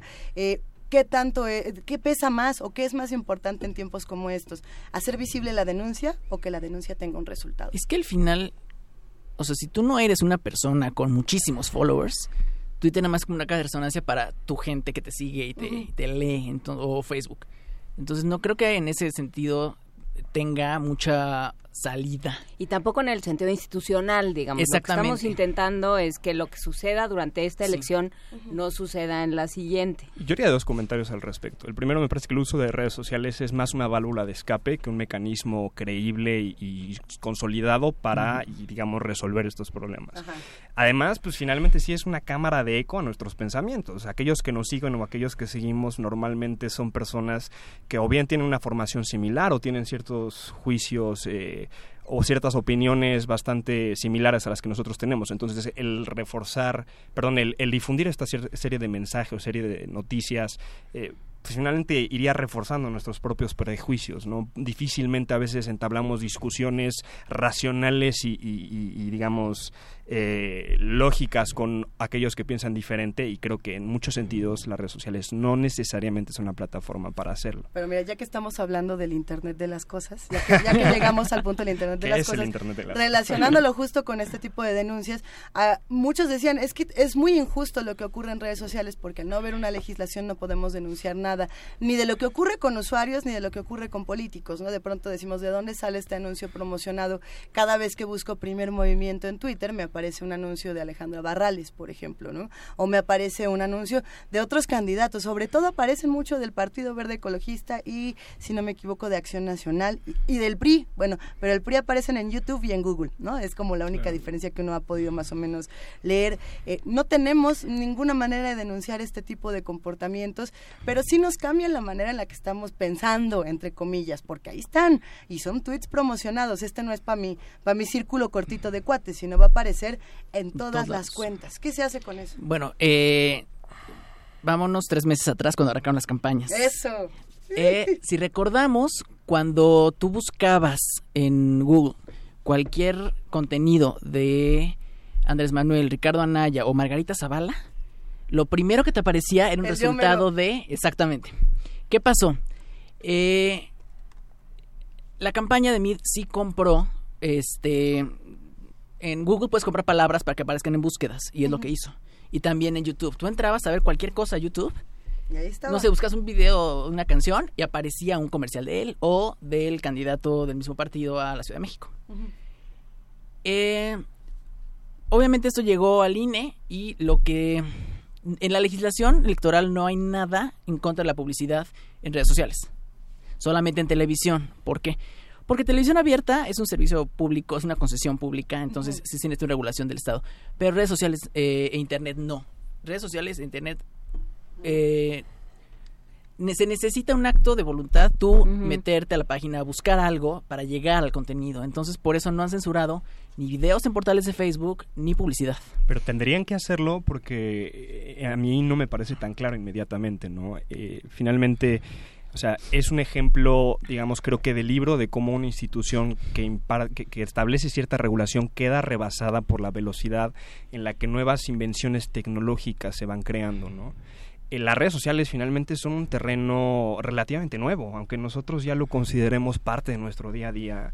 Eh, la velocidad en la que las instituciones gubernamentales se van adaptando a estos cambios tecnológicos es muy lenta y es mucho más lenta de la que los usuarios normalmente tienen. Y yo creo que ahí entraría también eh, la, el, trabajo de los ciudadanos. Creo que a partir, me, me gustaría que pasáramos un poco a hablar de, durante la jornada electoral, por supuesto, las redes sociales y diversas plataformas sociodigitales se, se han estado creando para vigilar, para, eh, para que cada quien aporte eh, sus propios resultados, para que se pueda, se pueda hacer, ajá, se pueda hacer un trabajo de, de monitoreo ciudadano. Entonces, bueno, yo llego a mi casilla y veo algo que no me gusta, ¿no? Veo a una persona con una con una playera de cierto tipo, veo a alguien diciéndole a otra, acuérdate por quién tenemos que votar, ¿eh? ¿Qué hago con eso?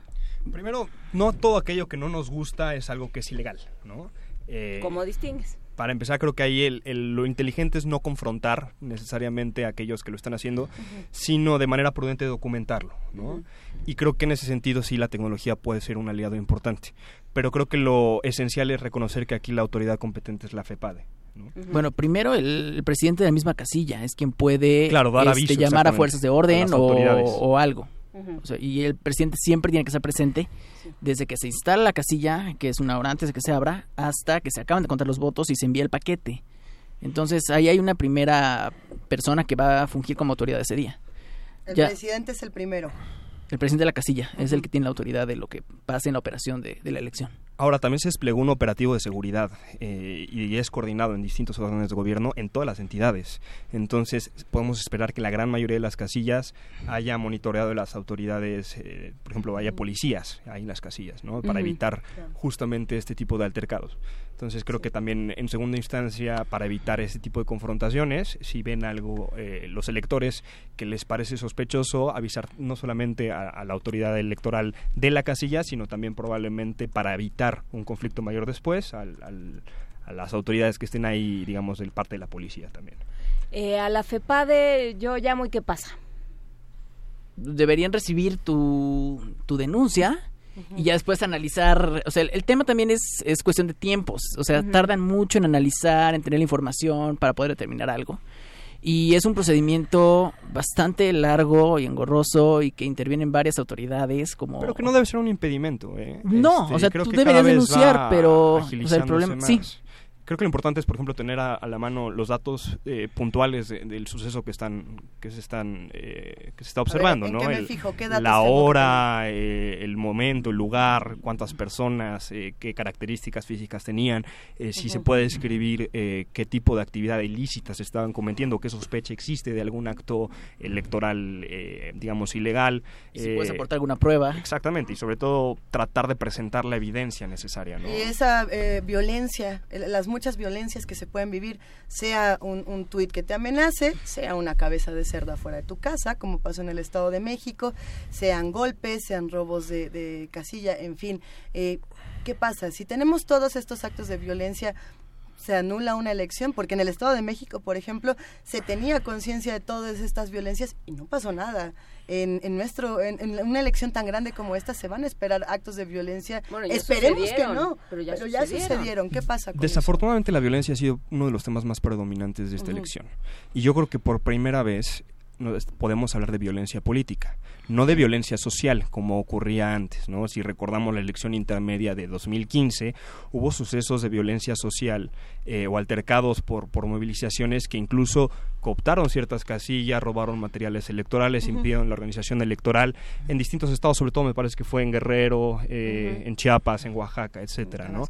Ahora, no es lo mismo estos casos, digamos, que son de alguna manera aislados o que bien se pueden aislar y se pueden controlar y se puede identificar qué casilla es la que está teniendo este tipo de, de incidentes para posteriormente anular o, o argumentar la anulación de la votación en esa casilla en particular, que, por ejemplo, lo que mencionabas, que son casos de violencia, pero por vía de intimidación para, por ejemplo, que los electores no salgan a votar, eh, de alguna manera el condicionamiento de eh, si no votas por X o Y candidato va a pasar Z, ¿no? Eh, ese tipo de denuncias o de intimidaciones sí se necesitan denunciar eh, y creo que las autoridades tienen los, los mecanismos y los canales eh, y han anticipado este tipo, desafortunadamente, de, de circunstancias para que la población pueda ejercer libremente su derecho y que se sienta en completa libertad de hacerlo, sobre todo teniendo en cuenta que hay secrecía, hay protección y que la autoridad en este sentido es un aliado, ¿no? Este y la FEPADE creo que es el, el Ayer el tribunal salió a decir eso, que se garantizaba la seguridad de la elección. Yo creo que sí, yo creo que podemos hablar tanto de la seguridad de la elección, pero habrá que estar pendientes de, de este tipo de focos rojos que puedan existir por actividades que el día de la elección eh, puedan generar intimidación. ¿no? Ah, Hay una parte que se denuncia, digamos, a la FEPADE y hay otra que también tiene que quedar en, en uno como usuario y como votante, ¿no? Si nos comparten este audio de WhatsApp, e insisto, retomando la experiencia de Estado de México, en el, el audio de WhatsApp que decía, no salgan a votar porque están eh, balaceando a la gente por acá y están golpeando por este otro lado y están quemando coches, no salgan de su casa y bueno, muchas personas efectivamente escucharon este mensaje de WhatsApp y no salieron de su casa y no quisieron votar. Eh, ¿Qué hacemos con estos otros mensajes que no se pueden rastrear? Porque un, un, un tweet, digamos, le hablo, eh, escribo a Twitter, a- llamo a la FEPADE y quizá puedan encontrar al usuario, o quizá no, porque parece que existe tanto bot, pero un mensaje de WhatsApp me lo manda mi tía, me lo manda mi hermana, me lo manda ¿De mi dónde salió? papá. Sí. ¿Quién los inventa como denuncia? Eso no se puede denunciar. Yo creo que el mejor camino ahí es, es un claro ejemplo de intimidación, no necesariamente un delito electoral. Entonces, Es que sería buscar autoridades, o sea, la policía del, del lugar y buscar um, información, si me permite confirmar si eso es verdad, o como ya nos ha pasado en Facebook o en WhatsApp, circulan muchas cosas que son falsas. Entonces, o sea, antes buscaría eh, confirmar esta información, pero directamente con la estación de policía de... de Sí, por Local. supuesto. Yo creo que haría un símil, cada uno con su, con su debida distancia, pero por ejemplo con el exceso de información que circuló durante el, el- el sismo. ¿no? Y en muchos Exacto. sentidos el, el- el usuario de, de la información se enfrenta ante el mismo dilema. Es decir, ¿qué hago con este mensaje que está eh, alertando sobre algo que está pasando en este momento y cómo actúo en consecuencia? ¿no? Yo creo que lo primero es un criterio personal, ¿no? un, un juicio, un sentido común con respecto a, eh, uno, la veracidad de la información, dos, la ganancia social con respecto a la difusión del mensaje, este, realmente estoy aportando algo al difundirlo, y tres, en particular porque son de elecciones, creo que el no difundir pánico o no difundir miedo es esencial, ¿no? Por el grado de polarización que vive la sociedad actualmente, no dudo que haya ciertos sectores que puedan eh, beneficiarse de, de que esta polarización se traduzca en conflicto. Y yo creo que más aún por los resultados electorales que seguramente van a dividir aún más a la población, debemos evitar a toda costa ese conflicto o que esa polarización se convierta en un enfrentamiento entre, entre distintos grupos sociales. ¿no? Este, y eso creo que lo podemos anticipar desde el principio Desde durante ahora. la jornada electoral. ¿no? Nos pregunta León en, en redes, ¿el presidente de casilla tiene derecho a entrar a la sala de captura de la información del acta resultado de su casilla? El presidente de la casilla va a estar presente en todo lo que sucede en su casilla. Y, y luego... O sea, los cuadernillos los llenan los escrutadores y las actas de los secretarios, pero el presidente siempre está presente en... Pero ¿dónde está esta sala de captura a la que se refiere León? ¿Está en el INE? ¿Está en la casilla? No sé si se refiere a cuando, una vez que cierra la casilla, envían el paquete al... a la, a la cabecera del distrito electoral federal. No sé si se refiere ahí. Y los funcionarios de casilla están también presentes en, en el conteo. A ver, eh, le, le, vamos a pedir que nos mande más información para la pregunta para poder aclarar un poco más. Eh, mientras nos... ¿Quién fue el, el, que nos escribió la pregunta? ¿Fue León. Leo? León. León. Vuelven, eh, escríbenos un poco más para aclarar este tema. Mayra Elizondo nos dice, ¿hay algún lineamiento para reportar anomalías sin ponerse en riesgo? Por ejemplo, al grabar, evidenciar, solicitar apoyo técnico, etcétera. Eh, ¿Qué se hace? Si estás grabando un momento de, de violencia y dices, ¿qué gritas? No, soy periodista, pero no eres periodista. ¿O, o qué tendrías que hacer? Híjole, es Porque que... está complicado no meterse en violencia o no ganarse también sí. un... Es que no hay nada que te impida primero no hacer exponerse, un principio. Primero no exponerse, pero... yo creo, este, porque la autoridad puede estar rebasada ese día, ¿no? Este, seguramente va a haber muchas obligaciones que tengan que, que, cumplir y que se tengan que supervisar. Sé que, por ejemplo, el sistema de C5 de la Ciudad de México va a estar conectado y va a estar supervisando casillas y demás, y de alguna manera va a haber cierto monitoreo. ¿No? Ahora, de que ocurra un altercado a que efectivamente pueda llegar la autoridad a mediar o a resolver, creo que va a haber un periodo bastante largo, ¿no? Entonces, en ese momento de incertidumbre, lo primero es no exponernos, ¿no? Innecesariamente, yo creo. Este, que prevalezca de alguna manera eh, pues, la prudencia, pero también eh, pues tratar de que no sea un esfuerzo aislado aquel que está tratando de documentar, sino que más bien, dada la afluencia que va a existir a lo largo del día de, de, de distintos electores, que pues se trate de, de, difundir para que todos los electores que estén presentes puedan identificar que efectivamente existe un conflicto uh -huh. y que aún más esto pueda, eh, digamos, presentar posteriormente evidencia suficiente para eh, que las autoridades competentes eh, evalúen realmente si fue o no un acto legal con mayor sustento. ¿no? Eh, ¿Cuál es la relación entre, o sea, que, no, más que la relación, qué le toca al INE, qué le toca al tribunal y qué le toca a la FEPADE? En, eh, no se miren así, muchachos, en, en eh, pensando en el domingo, en la jornada. Es que es una pregunta okay. sumamente relevante, o sea, el entendimiento de cómo funciona nuestro sistema electoral no es trivial y es, de hecho, un caso bastante atípico en el sí. mundo. Eh. Bueno, el INE se encarga de todo el registro de candidatos uh -huh. y toda la organización de los materiales para las casillas, de la capacitación de los mismos capacitadores y de eh, y esos capacitadores van a capacitar a los funcionarios de casilla después. Uh -huh. eh, también eh, la entrega de materiales, de la impresión de boletas, toda la parte administrativa de la elección. Uh -huh. La jornada, quienes la hacemos somos los ciudadanos. ¿Por qué? Porque son nuestros mismos vecinos los que son este los funcionarios que van a, darnos las boletas, revisar nuestra credencial, este, que estemos en el padrón, eh, entregarnos las boletas y revisar que eh, las coloquemos en las urnas. Y ellos mismos las van a contar después. Ya el, ellos van a enviar los resultados al INE y el INE lo único que va a hacer es presentarlos. Ya tiene, en, van a ser, eh, se presentan en tres, uh, digamos, instrumentos diferentes de los cuales nada más el último, que va a ser el conteo distrital, el cómputo distrital el miércoles después de la elección, es el definitivo. Uh -huh. Los resultados que nos eh, entreguen con el conteo rápido y con el PREP son preliminares. Nada más es para ver como la tendencia de cómo se fue la votación, pero no son definitivos los resultados.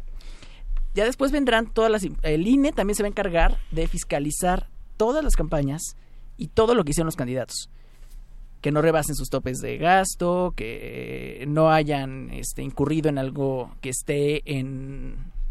O sea, que contravenga la, la, la legislación. Ya después vendrán las impugnaciones, desde eh, niveles de, a nivel de casilla o, o uh -huh. de otras cosas, y eso ya estará en el tribunal. Uh -huh. Y la FEPADE, eh, la FEPADE está dentro de la PGR. Entonces, por eso es que es un formato bastante raro, porque el tribunal es del Poder Judicial, el INE es autónomo, y, y la nada más se encarga de la, la PGR, y la FEPAD está bajo la PGR, que está bajo el, el, Ejecutivo. Entonces, es algo, un sistema bastante complicado. Y por último, nada más para hacerlo concreto y, y en un tuit casi casi, el sistema electoral mexicano en un tuit, yo diría INE, Administración Electoral, uh -huh. y es un organismo ciudadano, eh, la FEPA de aquella que se encarga de delitos electorales uh -huh. y el Tribunal Electoral aquel que resuelve fallos y controversias y establece de alguna manera la, la normatividad, las leyes o sea, para la el elección. que dejó al Bronco competir básicamente, ¿no?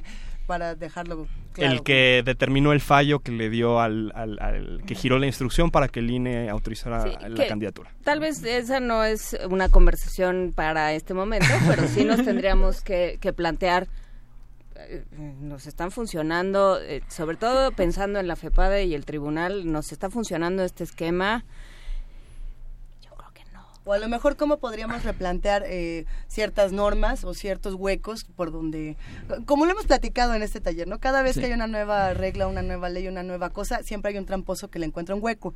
Entonces, ¿cómo podemos reestructurarlo? Es que sí están los incentivos, desafortunadamente, en nuestro sistema político para que de alguna manera hay nueva, nuevo reglamento y se busque el recoveco, los partidos busquen la manera de evadirlos, ¿no? Los incentivos de alguna manera son bastante perversos en la organización electoral y yo creo que, por ejemplo, algo digno de analizar es el rol que tiene el tribunal en, en- en esta elección y, lo- y- y de alguna manera si ha aportado, eh, digamos, valor agregado a aquello que, aquellos fallos, ¿no? De, de- que, que de alguna manera determinaron la elección.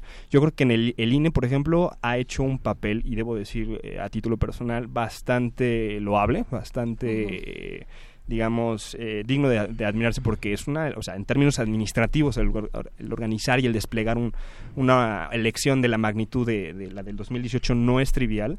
Eh, pero si además de la administración tiene que lidiar con todos los fallos y las controversias que el, de- que el tribunal ha determinado, que muchas veces contravienen a lo determinado el Consejo General, pues entonces es una, una pelota que está rebotando entre instituciones, Así ¿no? Es inducir Así ineficiencia burocrática. Y entonces, no, y, y sobre todo eh, eh, fomentar la suspicacia, las incertidumbres. eh, La y los- desconfianza y los, vacíos de información y sí, o sea, sí nos tenemos que plantear cómo estamos pensando la- las autoridades electorales.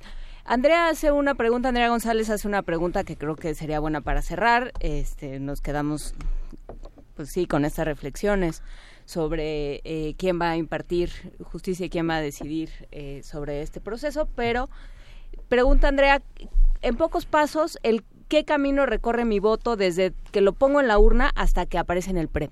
Ok. Tache su boleta y la depositas en tu urna. Ajá. Ok. Hasta que cierre esa casilla, que es a las 6 de la tarde, si no hay gente formada, o si todavía hay gente en la fila, hasta que el último que esté formado vota.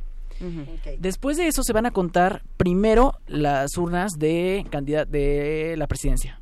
Se va a seguir con senadores, diputaciones y después con los eh, con eh, eh, los cargos locales, porque en 30 estados va a haber eh, elección local, ya sea gobernador, alcaldes o este presidentes, eh, presidentes municipales, perdón, o diputados locales. Eh, se van a llenar un- unos cuadernillos de operaciones que entregó el INE y se va a llenar el acta PREP. El acta PREP, el capacitador asistente electoral, que es un funcionario eh, contratado y capacitado por el INE directamente, va a enviar el acta PREP para alimentar el programa de resultados electorales preliminares a partir de las 8 de la noche del 1 de julio hasta, y va a acabar de recibir información eh, 24 horas después, las 8 de la noche del 2 de julio. Eh, los funcionarios de la casilla van a sacar los votos y empezar a separarlos en pilas según cómo marcaste la boleta. O sea, por ejemplo, eh, van a poner en, en la mesa, ponen un mantel que ya está diseñado para, para esto y van a poner todo un bonche de papeletas que digan solamente PAN, otro solamente Morena, otro solamente PRI y después todas las coaliciones.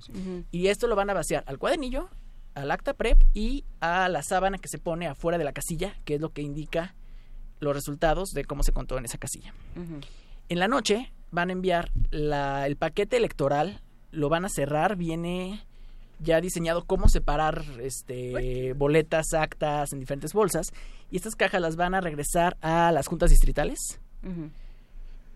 Y para eh, unos días después llevar a cabo el cómputo eh, distrital que es el resultado definitivo de la elección. Está bueno. Muy bien, entonces... Pausa dramática y todo. Mm. Entonces voy pensando en, en mi boleta, ¿no? Ajá. Este, y entonces está en la urna, luego está en la manteleta, luego está en los paquetes. Esos paquetes los lleva el presidente Casilla a la cabecera municipal o a la junta A la- distrital. ajá, sí. Depende de dónde esté. Para el conteo final. Para el conteo. Para el conteo final. Pero ahí los deja el presidente y ya. No, no, eh, ya, ya no corren de su cuenta. Eh, y después eso se vacía en se guardan, ¿no? Las, las boletas, ya no se vuelven a abrir las bolsas, salvo que haya una controversia, ¿no? Sí, porque se puede impugnar a nivel de casilla. Eh, la legislación ya prevé ciertos eh, supuestos donde se puede recontar. La casilla básicamente es con la diferencia entre... Pero esto es vía impugnaciones, Sí, entonces... pero eso ya es Sí, después. se guarda como Sí. evidencia para impugnación. O sea, yo depos- yo como presidente de casilla, venturosamente no es mi caso, pero el- los de, del de otras personas, venturosamente porque se ve complicado, pero si me toca, me toca, ni modo. Eh, lo llevo a, a la cabecera municipal, a la junta distrital, y ahí dejo mi paquete. Y dejo mi acta y dejo todo. Y ya. ¿Y a ma- en manos de quién se queda? De- ¿Quién vacía esas actas? De las juntas distritales. ¿no? Le- ajá, todo queda en las juntas distritales donde se va a llevar el, el- el cómputo final. Y van a estar los funcionarios de casilla también. Y quienes encabecen la junta de ese distrito electoral. Y vale la pena recalcar que es diferente el cómputo final de la elección al programa de resultados electorales preliminares, el PREP, ¿no? Eh, en el caso del PREP se contabilizan los votos y de alguna manera eh, el supuesto implícito es agilizar la transmisión de información para generar de alguna manera eh, una, un, un resultado electoral preliminar, justamente como el, como el nombre lo dice. Entonces, en ese sentido, el día de la elección se van contabilizando los votos, las papeletas, se determina el acta y se manda la información, de, se va centralizando para que eh, en la noche el Instituto Nacional Electoral pueda de alguna man- manera emitir los resultados del, del PREP, que vale la pena mencionar, está justamente auditado por la UNAM eh, y ha pasado distintas pruebas eh, tecnológicas eh, por distintas instituciones, entre ellas me parece la UAM, el, el Politécnico Nacional y algunas empresas privadas. Entonces, de alguna manera no difundamos o, no anticipemos que puede existir un fraude electrónico, porque a veces probablemente seamos muy reacios eh, a creer que, que funciona. Yo creo que estamos parados ante un sistema robusto, digamos, de cómputo y de cálculo electoral, este, de conteos y de resultados electorales preliminares, pero pues bueno, será una, una elección muy competida, seguramente habrá muchas polémicas y pues esperemos que exista la información para que se pueda. Y ahora es, este PREP tiene algunas diferencias de previos. Eh, los capacitadores van a enviar digitalizada una imagen del acta que se está eh, que se produjo en la, en la, en la casilla. Entonces, eh, antes enviaban el acta en físico nada más y con eso iban llenándolo ya centralmente. Ahora se va a enviar la foto y aparte se va a enviar el acta con, con el paquete. Entonces es una forma nueva. Y también van a presentar el... El consejero presidente dijo que el primero de julio a las 11 de la noche van a dar el anuncio del conteo rápido. El conteo rápido no son eh, los resultados oficiales, pero nos va a dar tendencia y los intervalos de dónde va a caer la votación ya después de cada uno de los candidatos. Y eh, esto se va a hacer a partir de una muestra que van a publicar, si no mal recuerdo, mañana. Van a decir qué casillas son las que se van a, cons- a considerar para esto. Pero es un ejercicio estadístico. Ajá. Sí, sí, hemos hablado de él. El taller ha estado buenísimo y creo que va a haber muchas personas que en los próximos días van a necesitar más información. Entonces, ¿dónde los encontramos? ¿Cómo, cómo seguimos platicando? ¿Tienen Twitter? ¿Tienen Facebook? ¿Tienen...? digo, para mandarles uno- unos tweets así a las 12 de la noche. ¿Cómo ven? ¿Qué pasó? ¿Qué opinan? ¿Qué hago con esta información? ¿Dónde los encontramos? Con mucho gusto. Pues mira, primero aprovecho para que difundamos, eh, tanto Daniel como yo estamos eh, trabajando en un proyecto que creo que vale la pena difundir, Eso. que es el- la Crónica Electoral Federal, donde que organiza el Instituto de Investi- Investigaciones Jurídicas de la UNAM. Tiene redes sociales tanto en Facebook como en Twitter. Eh, en Twitter lo pueden encontrar al proyecto como Crónica IIJ Sí. y en Facebook como Crónica Electoral Federal, donde hay un seguimiento puntual de las actividades de los candidatos. Y, y, pues bueno, ya si... a O en la página del instituto también vienen las este el, el link El link, a la plataforma directamente. Y pues mis redes sociales personales, con mucho gusto, mi Twitter es arroba Raúl AB Castro, si gustan seguirme. eh, Y platicar. Y, y platicar. Eh, mi Twitter es arroba Daniel SLL24. Pues será un gusto seguir conversando en los próximos días y también leer todo lo que, así que todo el material que vayan juntando, pues lo iremos compartiendo y seguiremos platicando con ustedes. Muchísimas gracias, Raúl, muchísimas gracias, Daniel, qué placer. Y, y bueno, pues los que hicieron este taller con nosotros, ¿cómo ven? ¿Qué opinan? Escríbanos, estamos en arroba P Movimiento, en diagonal Primer Movimiento UNAM y en el teléfono... 55 36 43 39 55 36 43 39. Nos vamos a música eh, para Pablo Extinto de Vu de Gustavo Cerati. Veo las cosas como son.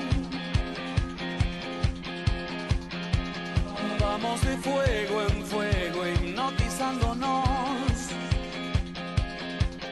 Y a cada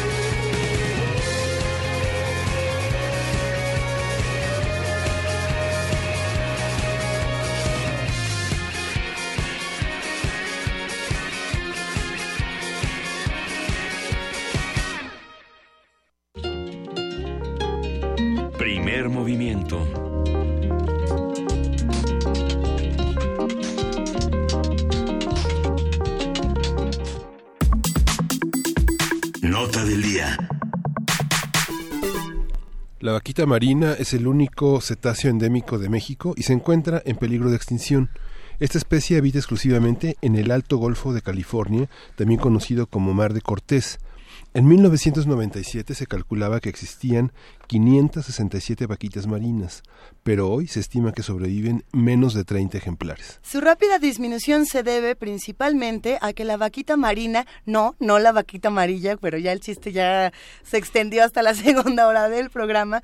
Bueno, la vaquita marina queda atrapada en las redes utilizadas para la pesca ilegal de la totuaba, una especie marina que tiene mucha demanda, un alto precio en el mercado asiático y que también se encuentra en peligro de extinción. Los expertos coinciden en que el tiempo está por agotarse para salvar a la vaquita marina y advierten que si este año no se logra detener la pesca ilegal que la amenaza, difícilmente se podrá evitar su extinción. Con el fin de conocer más sobre la situación de esta especie, la Dirección General de Divulgación de la Ciencia de la UNAM y el Museo de la Ballena de Baja California Sur de Baja California Sur presenta, híjole, ¿no? Hoy vienes colorística. No, sí estoy, de veras, con todo. Ah, Vaquita amarilla y ballena azul y bueno. Presentan la exposición Vaquita Marina entre redes, una historia que no debe repetirse. La muestra se podrá visitar en el Universum, Museo de las Ciencias, hasta el 30 de septiembre de este año. Y bueno, vamos a conversar con Daniel Barreto, quien es su director del Museo Universum, sobre esta, sobre esta exposición y sobre el peligro de extinción que pesa sobre la vaquita marina. Daniel, buenos días. Hola, ¿cómo están? Muy buenos días. Cuéntanos todo sobre la exposición. Eh, pues en efecto, eh, una, una exposición que eh, acabamos de inaugurar el día de ayer y que, como bien mencionan, pues estamos hablando de vaquita marina, una historia que no debe repetirse eh, una historia pues eh, triste, eh, una, una, realidad triste que estamos viviendo como país, eh, toda vez que pues estamos eh, a nada, a nada de perder a, a, una especie más. Y que como, como el mensaje lo dice, no debe repetirse, es muy probable, el, el, porcentaje de que desaparezca es lamentablemente es muy muy alto, pero bueno, la idea es que la gente al visitar esto despierte la conciencia, y, y, tomemos acciones para, para evitar que esto se repita con cualquier otra de las numerosas especies de plantas y animales que, nuestro país posee. Eh, no podemos darnos ese, ese lujo, no podemos permitirnos que, que siga ocurriendo esto con, con la, la, la, enorme biodiversidad que poseemos. Eh, a veces es muy doloroso escuchar comentarios eh, en sobremesa, en la calle, con los cuates que de pronto te dicen, bueno, sí, se acabó otra especie, pero todavía quedan un montón de animales. Que te, hasta a unos se le enchina la piel y no, no tengo ni idea de por qué eh, la, nuestra especie, por qué los humanos tenemos este tipo de comportamientos. Eh, pero sí, en efecto, ¿qué pasa? ¿Qué le ocurre a un ecosistema, eh, Daniel? Cuando perdemos una especie como la vaquita marina, cuando se van agotando eh, to todos estos animales, toda esta diversidad. Mira, es, un, es un tema bien interesante, es un tema complejo, desde uh -huh. luego porque a la distancia, eh, lo mencionaban en, en, la introducción, ¿no? Eh, en el Alto Golfo de California, eh, hay personas que en su vida van a estar por allá. Así es. Desafortunadamente no van a tener la oportunidad, por diferentes motivos, de acercarse a este lugar, de conocerlo, de entender eh, todos los aspectos que están involucrados y, y, todavía mucho más complicado que puedan entender eh, las repercusiones que puede tener el que una especie desaparezca. Eh, ¿Qué pasa cuando, cuando uno de estos eh, componentes de toda la, la biodiversidad, de toda la, la, trama compleja que es un ecosistema, eh, desaparece? Pues invariablemente hay repercusiones. ¿Qué tan evidentes pueden ser? No sabemos en este momento. lo cierto es que también tiene un tinte ahí bioético, tiene, tiene implicaciones de, de otro índole en donde no no tenemos nosotros ningún derecho de que nuestras acciones repercutan de tal manera que estén afectando eh, de esta de esta de esta manera a la naturaleza. Eh, sin duda eh, a corto mediano largo plazo no lo sé eh, vamos a ver efectos de la desaparición de la extinción de especies eh, pero no vayamos tan lejos no eh, muchas de las acciones que estamos emprendiendo ahorita como como especie eh, tienen un impacto tremendo ya eh, sobre el planeta y, y, lo estamos padeciendo, cambio climático, calentamiento global, etcétera. Entonces, eh, va a haber repercusiones, sí, eh, probablemente eh, en el caso de la vaquita marina, pues eh, no sea tan evidente ahorita si, si desapareció o no. Para muchos, como bien mencionas, va a dar lo mismo, no pasa nada, a mí no me tocó, pero, mm. pero el llamado es eh, para tomar conciencia en torno a muchas especies que están camino, están en, en, en lista este, detrás de la vaquita, ¿no? Eh, probablemente otra la vaquita encabeza desafortunadamente esta, esta, esta lista por, por el inminente riesgo que ya, ya tiene. Eh, pero pero ahí hay otras especies de plantas, de, animales, microorganismos que, que desafortunadamente están eh, bastante vulnerables. Lo que pasa, Daniel, es que, bueno, finalmente la, los ciudadanos, la gente, los pescadores, poco pueden hacer. Bueno, en abril se promocionaba una noticia de que habían agarrado una, una barquita, digo, un poquito más grande que las que hay en, el, en la casa del lago, ¿no? Este, cuando sabemos que la totoaba, la garropa son, están en la, en la, hay tesis doctorales de la Universidad de California, tesis de maestría, que indican cómo se manejan, están coludidas las autoridades en la pesca de la, de la garroba, en la pesca de la totoaba, que son equivalentes así como el, el abulón, hay varios trabajos sobre el abulón, eh, toda esa zona, este, las autoridades que no tienen bicicletas para perseguir Mustang, tienen, tienen este naves muy muy muy poderosas no persiguen a los a los que entran a, a pescar de manera ilegal al Golfo de, de, de, Cortés, ¿no? Es que ese es otro de los de los problemas, ¿no? Este, este es un problema con muchas aristas, uh -huh. eh, es muy muy complejo, eh, como bien mencionas, no es nada más el hecho de, de la actividad de la pesca per se, ¿no? Uh -huh. Es es toda la comercialización, es todas las eh, el manejo de dinero, eh, ahora que nosotros hemos estado platicando mucho con la gente del Museo de la Ballena y Ciencias del Mar que están completamente inmersos en esta situación, que lo están viviendo a diario, eh, que tienen un barco en el en el Alto Golfo ahí sacando, haciendo la extracción de redes, pero que viven además y, y son testigos de las persecuciones, de cómo va eh, estas lanchas, ¿no? De los de los eh, pescadores ilegales y, y, cómo van atrás las lanchas de, del gobierno, la marina, este, eh, Profepa, etcétera, y, y, al final de cuentas no pueden hacer nada, o sea, es como una persecución ahí eh, de película, para que al final estos cuates llegan, se suben a, a, una camioneta y se van y ahí terminó el asunto, ¿no? O sea, no pueden hacer más allá de eso, eh, toda la corrupción, toda la, la red donde ya está el, el, el, crimen organizado involucrado, este obviamente pues las necesidades económicas que la población tiene ahí y esta pues facilidad que, que tienen para hacerse de un dinero eh, vía la, la, extracción de los de los buches eh, es un problema bien bien complicado este en donde pues se necesita eh, un, una participación de todo mundo, no solamente de la autoridad, todo mundo tiene que participar. Mencionabas algo bien importante, ¿no? Eh, eh, pocas cosas puede hacer la gente. Pues los que estamos acá, eh, hay medidas que podríamos empezar, por muy pequeñas que sean, podríamos empezar a, a, emprender y que seguramente van a empezar a tener un impacto. Y una de ellas es informarnos, ¿no? Saber qué es lo que está pasando realmente con esta situación. Eh, justamente creo que ahí hay un punto que tiene que ver con la eh, con la vocación de no solo de Universum sino de toda la universidad que es educar que es dar claro. información eh, que es promover que, que, que se sepan las repercusiones porque hemos hablado por ejemplo de eh, de ciertos eh, ciertos desinfectantes eh, ciertos pesticidas plaguicidas etcétera que que tienen una especie de de repercusión en, con, de círculos concéntricos, ¿no? Parece que no pasa nada, pero, eh, pero si va siguiendo la cadenita pasan muchas cosas y nos hacen daño a todos. Entonces, esta parte de Universum, esta parte de la universidad donde se trata de crear conciencia, se trata de decir esto era lo que se hacía, pero ya no se puede pensar así porque nos ha llevado a, a, esto, a este tipo de desastres. ¿Cómo lo abordan ustedes? Mira, es, es bien importante eh, el papel que Universum en este momento uh -huh. pueda desempeñar en este sentido, pero también la comunidad universitaria.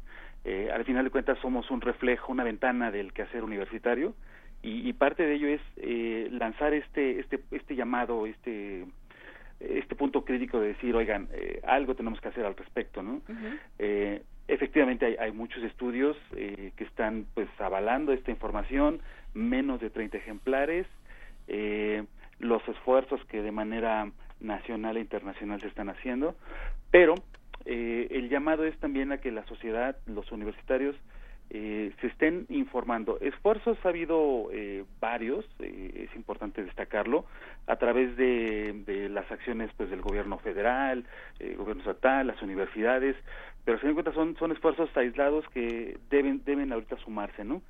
Y en este sentido, eh, la exposición pretende en primera instancia poner sobre la mesa lo que está ocurriendo de manera eh, tácita, ¿no? Es decir, cuáles son los problemas puntuales que está viviendo eh, la vaquita marina, la totoaba misma, eh, cuáles son los, los problemas que están eh, afectando directamente a todo esto y de una u otra manera también estamos eh, eh, con la información que el, que el museo ha ido recabando en, en, en esta eh, colaboración con otras instancias. Eh, eh, ¿Cuáles son los, los puntos que... No, Daniel, se nos acaba el tiempo de, Dime, dime. de horrible manera, nos, nos este, engolosinamos con el tema y se nos fue el tiempo. Cuéntanos nada más si van a estar en vacaciones. ¿Va a estar abierto Universum durante las vacaciones? A partir de hoy la exposición está abierta, eh, vamos a estar abiertos, solamente los lunes cerramos, pero de ahí fuera de martes a domingo estamos completamente abiertos, de 9 a 6 entre semana, de 10 a 6 fines de semana. Perfecto, muchísimas gracias Daniel Barreto. Queda hecha esta invitación para eh, visitar la exposición Entre Redes. Que no vuelva a suceder de la vaquita marina y vamos y seguiremos platicando sobre este tema si nos lo permites. Seguramente que sí. Gracias. Gracias, Hasta Daniel. Vamos a una pausa de volada y regresamos a primer movimiento. Primer movimiento. Hacemos comunidad.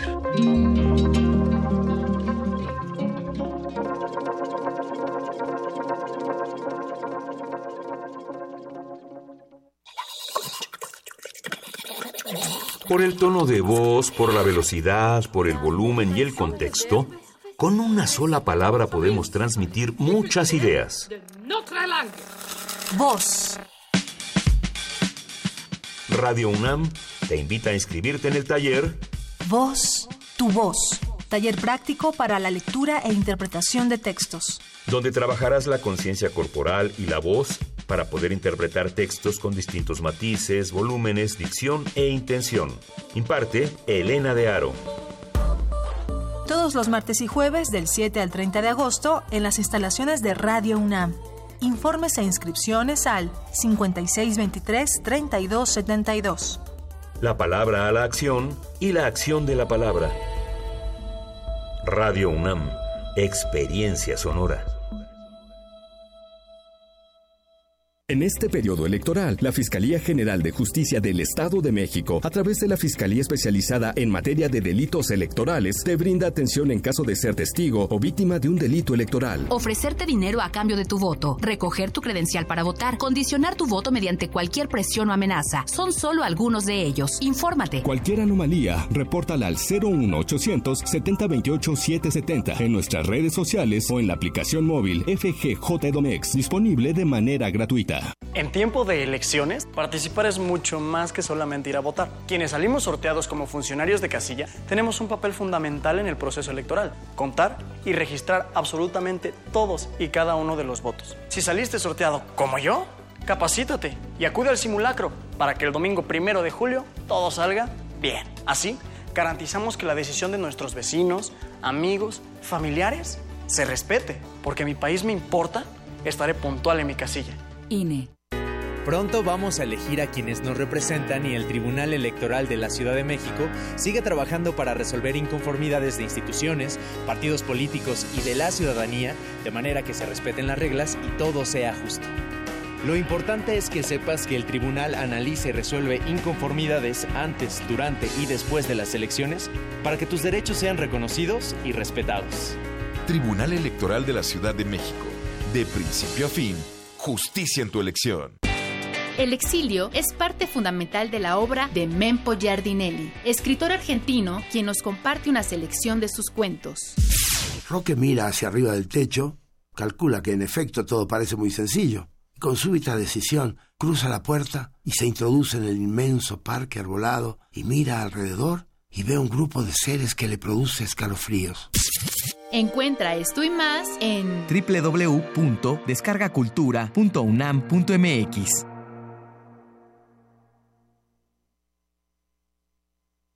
Este primero de julio vamos a elegir más de 3.400 cargos públicos. Vamos a votar por la presidencia, senadurías, diputaciones federales y locales, gubernaturas en nueve estados y autoridades locales. Elegir a quienes nos van a representar es decidir lo que queremos para nuestra comunidad. Una decisión como esta debemos pensarla bien. Conoce las propuestas que impactarán el lugar en el que vivimos. Yo no voy a dejar que otros decidan por mí. Porque mi país me importa, yo voto libre. INE. Voto libre. Voto libre. Yo voto libre. Es mi decisión. Porque mi voto cuenta. Y voy a elegirlo yo. Voto libre. Investigo las propuestas. Elijo y exijo que las cumplan. Yo voto libre. Porque mi país me importa. Este primero de julio. Yo voto libre. INE. Para nosotros la mañana es lo más importante del día. Es nuestra vida, nuestro trabajo y nuestro esfuerzo. Somos los primeros en levantarnos y los últimos en irnos a dormir. Para nosotros el campo es todo. Trabajamos muy duro. Como todas las mañanas, el primero de julio nos vamos a levantar con las ganas de salir adelante. Vamos a salir a votar libre y en secreto. Yo voto libre. INE.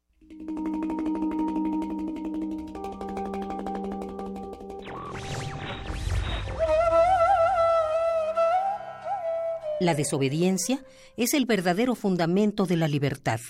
Los obedientes deben ser esclavos. Henri David Thoreau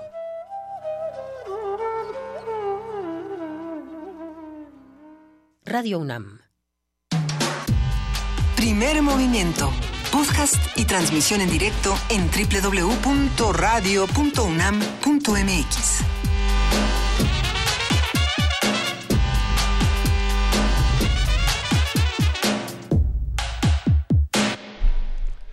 mañana con seis minutos y ya estamos de vuelta, Miguel Ángel Quemay, Sí. en, en esta, en esta transmisión.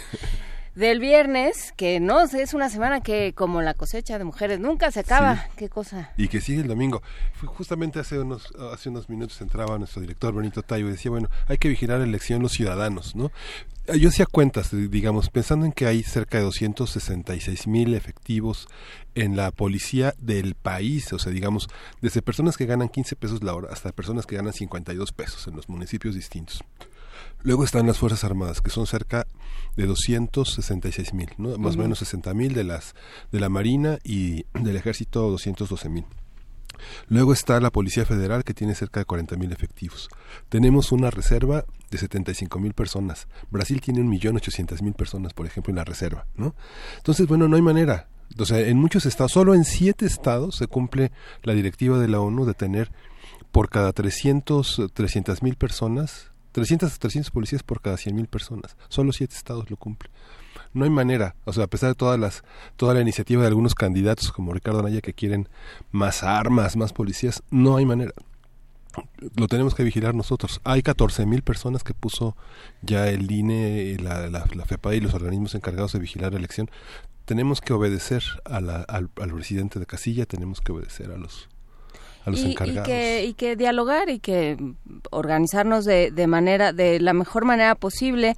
Nos escribía es que no lo encuentro eh, su, su Alma Jacobo nos escribía eh, que que hay que ir con la mejor intención. Es que ya no ya aquí está invitar a que cada uno actúe este domingo según según sus valores. Yo yo diría así eh, según eh, el, el país que quiere y sus ganas de un país más justo para todos, un país donde donde quepamos todos, un país donde donde se haga justicia, entonces eh, y se haga justicia justamente como dice Alma Jacobo para todos. Lo vamos a seguir platicando, por supuesto, esto eh, la jornada electoral es un momento importante, pero no es el único. El, el lunes 2 estaremos transmitiendo por TV UNAM y por Radio UNAM hablando justamente de qué, qué temas están pendientes, por dónde empezamos el nuevo sexenio, qué es lo que tenemos que vigilar y sobre todo eh, cómo nos colocamos como ciudadanos frente a, el- a un nuevo eh, tipo de gobierno o un nuevo régimen, el que es el que sea que sea, pues. Pero por lo pronto, para endulzar un poco el momento y prepararnos para poesía necesaria, Irma Alma OR, no, Irma OR, ya lo leí bien, eh, nos envió una postal sonora de justamente de la velada de ayer con Gonzalo Curiel, el recuerdo de Gonzalo Curiel, donde estuvieron eh, su hijo, su esposa, Pavel Granados, contando historias y anécdotas de, de este personaje y por supuesto hubo música de Gonzalo Curiel. Vamos a escuchar esto que manda Irma OR por Facebook. Recuerden que pueden mandarnos postales sonoras, videos, audios, todo aquello que vayan captando y que quieran compartir con el público de primer movimiento. Lo pueden enviar de preferencia al correo electrónico porque entonces nos es más sencillo descargarlo. primermovimientounam.gmail.com Vamos a escuchar esta postal de Irma OR. Muchísimas gracias.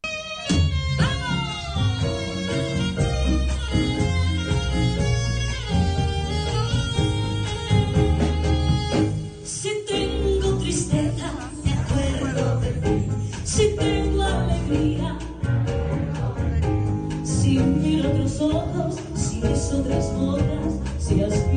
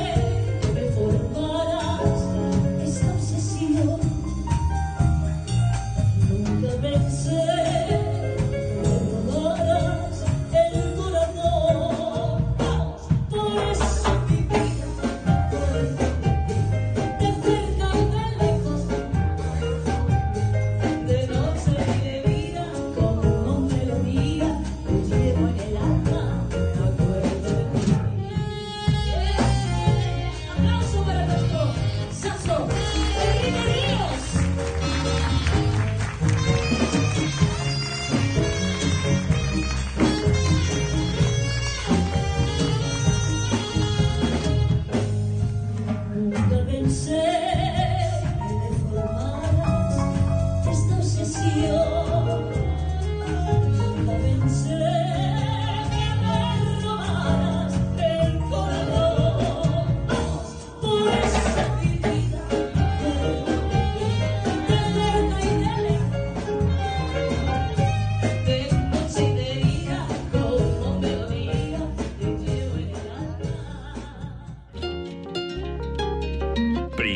movimiento.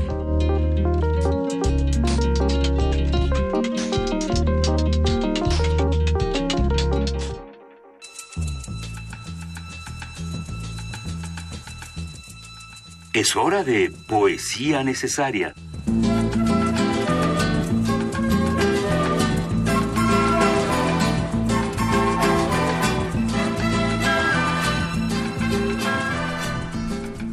Turno, Juana Inés de esa en Poesía Necesaria.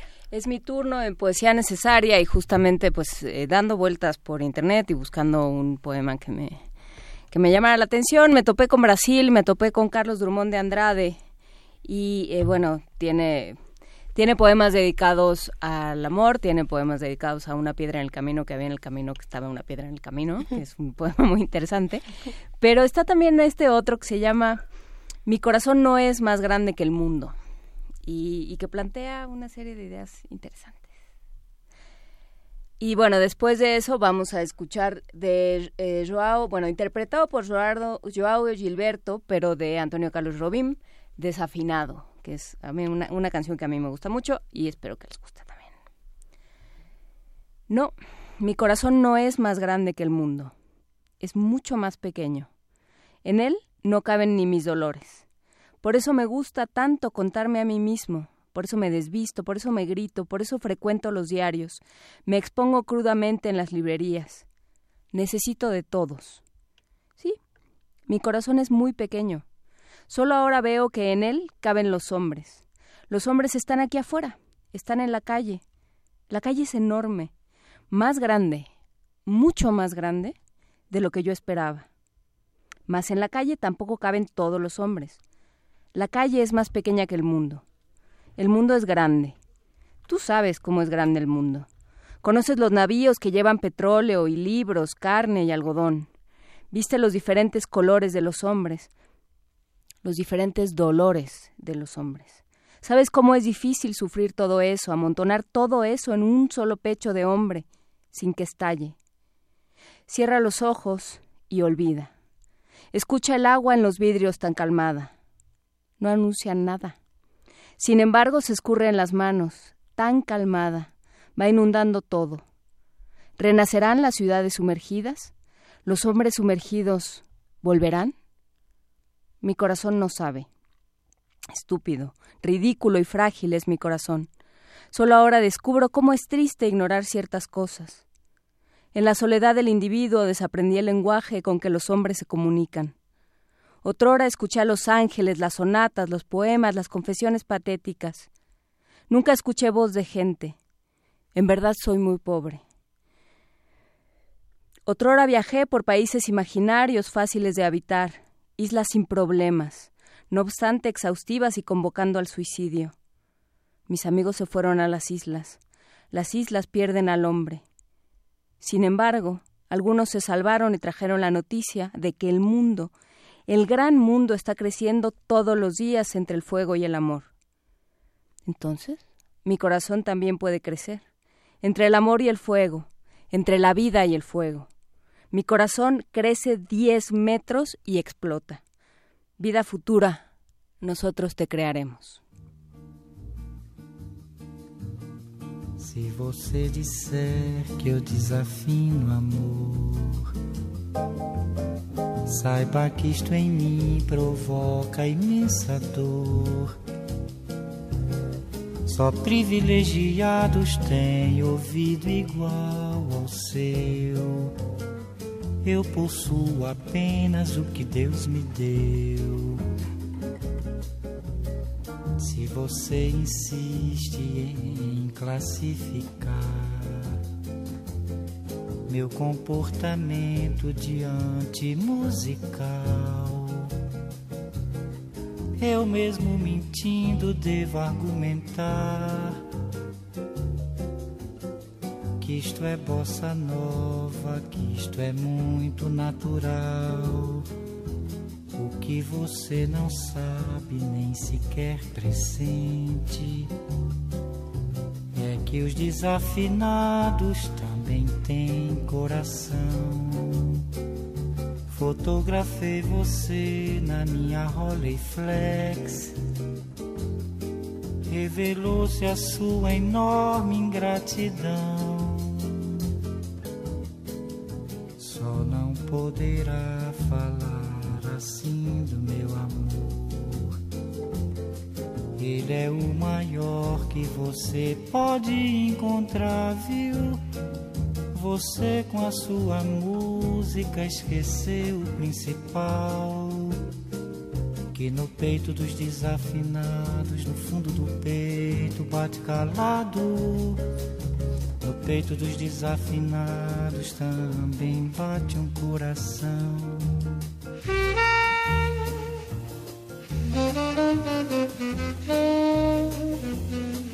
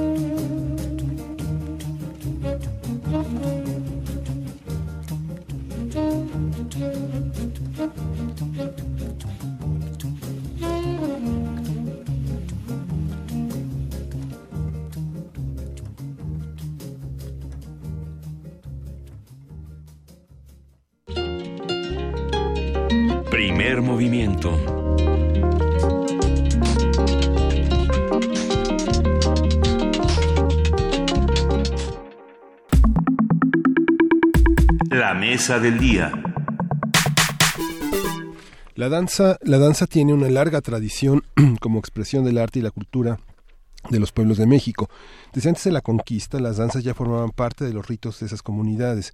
En la actualidad todavía se conservan danzas típicas regionales, reflejo de la diversidad cultural del país. En el ámbito profesional de la danza, México también cuenta con un reconocimiento a nivel internacional gracias a bailarines como Isaac Hernández, quien recientemente fue galardonado con el Benoit de la Danse en el Teatro Bolshoi de Moscú. Con el fin de promover la apreciación de las distintas expresiones dancísticas como ballet clásico, neoclásico, contemporáneo y folclórico, del 7 al 15 de julio se realizará el Festival Internacional de la Danza Danzatlán con la participación de bailarines internacionales del más alto nivel y conversaremos sobre este festival, sus orígenes, qué plantea, qué se propone, qué dice de la danza de y en México. Nos acompaña Elisa Carrillo, ella es primera bailarina del Staatsballet de Berlín y directora general de Danzatlán, Festival Internacional de la Danza. Muchísimas gracias, Elisa Carrillo, por estar nuevamente con nosotros. ¿Cómo estás? Hola, buenos días. Es un gran gusto poder saludarlos y bueno, yo aquí muy emocionada de que ya pronto comenzaremos con Danzatlán. Cuéntanos qué, de dónde sale Danzatlán, cuál es la idea detrás de este festival. Bueno, el Festival Danzatlán, eh, que será el Festival Internacional de la Danza, fue creado por medio de mi fundación para promover la apreciación del público mexicano por las distintas expresiones dancísticas, como el ballet clásico, neoclásico, la danza urbana, en fin, para que aprecien todo lo que es ese abanico de, de, de, diferentes colores que tiene la danza. Esta es una iniciativa de la Fundación que también busca generar un diálogo en México entre coreógrafos, bailarines y especialistas del arte de la danza de diferentes países y nacionalidades, además de que también va a servir como una plataforma de difusión nacional e internacional para creadores y bailarines mexicanos. Elisa, ¿qué te encontraste en, en México? Eh, sabemos que, bueno, quienes no saben tu trayectoria, este, estás en la danza desde los seis años y prácticamente desde los 14 años eh, estás convertida ya en una bailarina internacional que de alguna manera has estado como muy lejana de todos los problemas que tienen los bailarines mexicanos faltas de apoyo, faltas de recursos, de atención médica, de escenarios, de temporadas eh, continuas, tanto en Bellas Artes como en, en las universidades. ¿Cuál es, ¿Cuál es tu visión al regresar, digamos, un poco con el con este llamado urgente del, terremoto y organizar un festival que a veces tarda dos o tres años de organizar para organizarse con todo el apoyo de una institución que tiene todo el presupuesto y todo el programa. ¿Cómo, ¿Qué te encontraste al regresar a México? ¿Cómo hiciste la curaduría de este festival? ¿A qué grupos invitaste y qué grupos vienen? Bueno, realmente este festival eh, ya tiene varios años que hemos trabajado en esto, en este sueño, ¿no? De, de crear este festival yo estoy muy consciente de toda la situación que, que se está viviendo en el país, eh, sobre todo en la parte cultural, y por eso mismo una de las metas que yo tengo es promover la danza y el arte. Yo creo que algo muy importante es que antes que nada el público mexicano le encuentre un gusto a la danza y a todas las actividades culturales, porque muchas veces la gente no tiene la oportunidad de acercarse a ese tipo de eventos y no lo conocen. Y yo creo que mientras más interés, mientras más eh, pueda conmover al, o pueda llegarle a la sociedad eh, todo lo que te puede ofrecer la danza, el arte y la cultura en general, eso va a afectar a todo lo que puede apoyar a la danza, que haya un mejor presupuesto, que haya más interés, que se hagan más espectáculos, que hagan, que pueda haber más grupos de danza en el país. Eh, yo estoy muy consciente de toda la situación y es por eso que he querido crear este tipo de festivales para llevarle al público mexicano algo de lo que se está viviendo en otras partes del mundo. De hecho, la mayoría de nuestros eventos van a ser gratuitos y ese es un gran esfuerzo que, bueno, por medio de las instituciones que nos apoyan, como el Instituto Nacional de Bellas Artes, la Secretaría de Cultura, el Estado de México por parte de la Secretaría de Cultura y patrocinadores, estamos logrando este gran esfuerzo hay una pues de, alguna forma hay una compulsión y una necesidad por la danza en, en distintas comunidades eh, si haces un recorrido antropológico por el mundo, te darás cuenta de que las comunidades, los grupos sociales, eh, siempre buscan un, se manifiestan, manifiestan sus rituales, sus eh, sus alegrías, hasta en el mismo fútbol hay, se celebra con, con se celebra bailando. Hay, hay eh, enormes videos de, de eh, los seleccionados de Colombia, los seleccionados de Brasil, de otras partes del mundo que para festejar, para demostrar su alegría, para demostrar eh, júbilo, bailan. ¿Qué tanto qué tanto nos ayuda? ¿Qué le hace a alguien, a una persona, bailar en tu en tu experiencia, Elisa Carrillo? Bueno, la danza es parte de, nosotros como seres humanos, es una manera de manifestar nuestras emociones, nuestros sentimientos, ya sean de alegría, de tristeza, todo es por medio del movimiento del cuerpo. La danza es, te puedo decir que hasta es hasta una terapia, ¿no? Porque es algo sano para el ser humano, moverse, expresarse. Eh, por eso es que yo creo que es muy importante que la gente vea la danza como parte de nuestra vida, que no solo sea para momentos, como tú dices, ¿no? De celebración, que sea para eso, pero que también algo que nos ayude a, curar y a celebrar lo que llevamos en el corazón. Eh, me refiero a que cuando uno va a un espectáculo de danza, cuando uno empieza a disfrutar de la danza, conocerla, tratar de entenderla, porque bueno, hay muchas maneras de expresar la danza, hay danza contemporánea, danza clásica, pero cada estilo tiene algo muy especial y la mente que la meta que se tiene con la danza, los artistas lo que queremos hacer es llegarle al corazón al público y expresar lo que les estamos tratando de decir con el lenguaje corporal.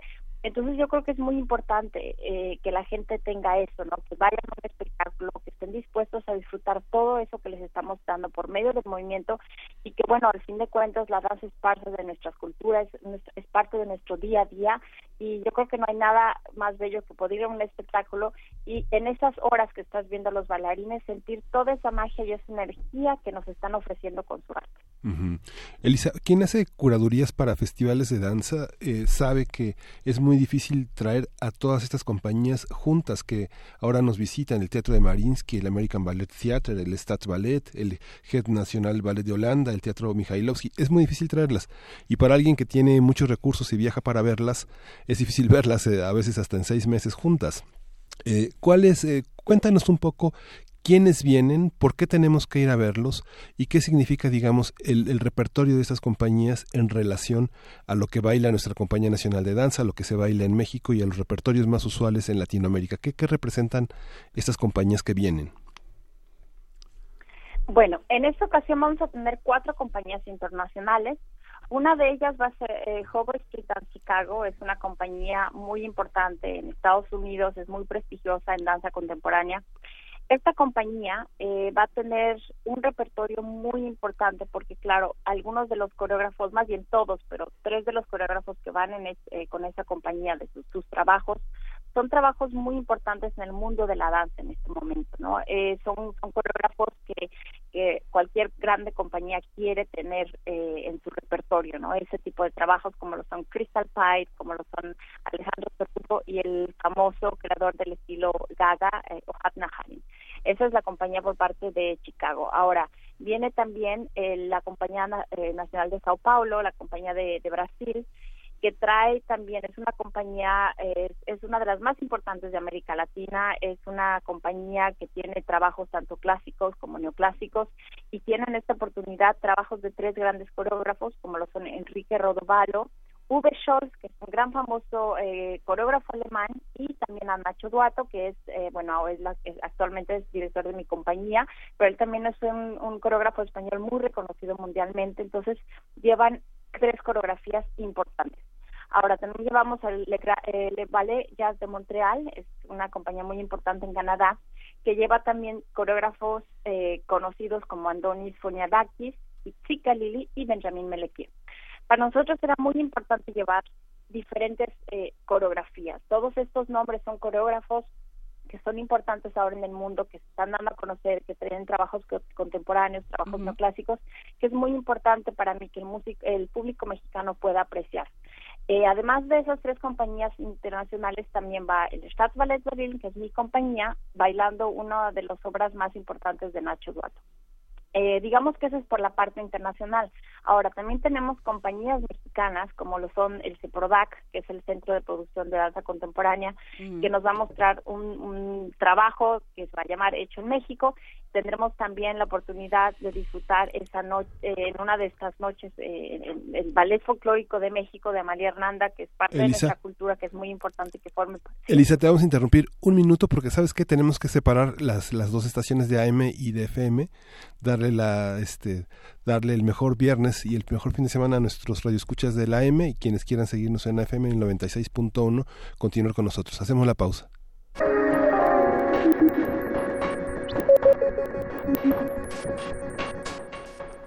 Ya, Elisa, perdón, te, te, interrumpimos justamente cuando estabas hablando del ballet de Amalia Hernández. Ah, ok. Entonces, ¿quieres, ¿de dónde quieres que repita? De los, de los grupos mexicanos. ¿Quiénes son los grupos mexicanos? Amalia ah, Hernández. Ok. Tú me dices cuando empiece. Ya, ya, ya. ya, Estamos, estamos en vivo. Estamos en vivo, sí. Bueno, ahora mismo. bueno, el Ballet Folclórico de México de Amalia Hernández nos va a estar acompañada, va a estar también el México City Ballet, que es una compañía neoclásica que también ahorita lleva, está haciendo muchos trabajos y que va a crear un ballet realmente para este, este festival. Tendremos también la presentación del Ballet Mexicano de la Discapacidad, eh, que es una compañía que nos va a presentar también el trabajo y todo lo importante que está eh, dándole la danza a estos jóvenes en, en, la compañía.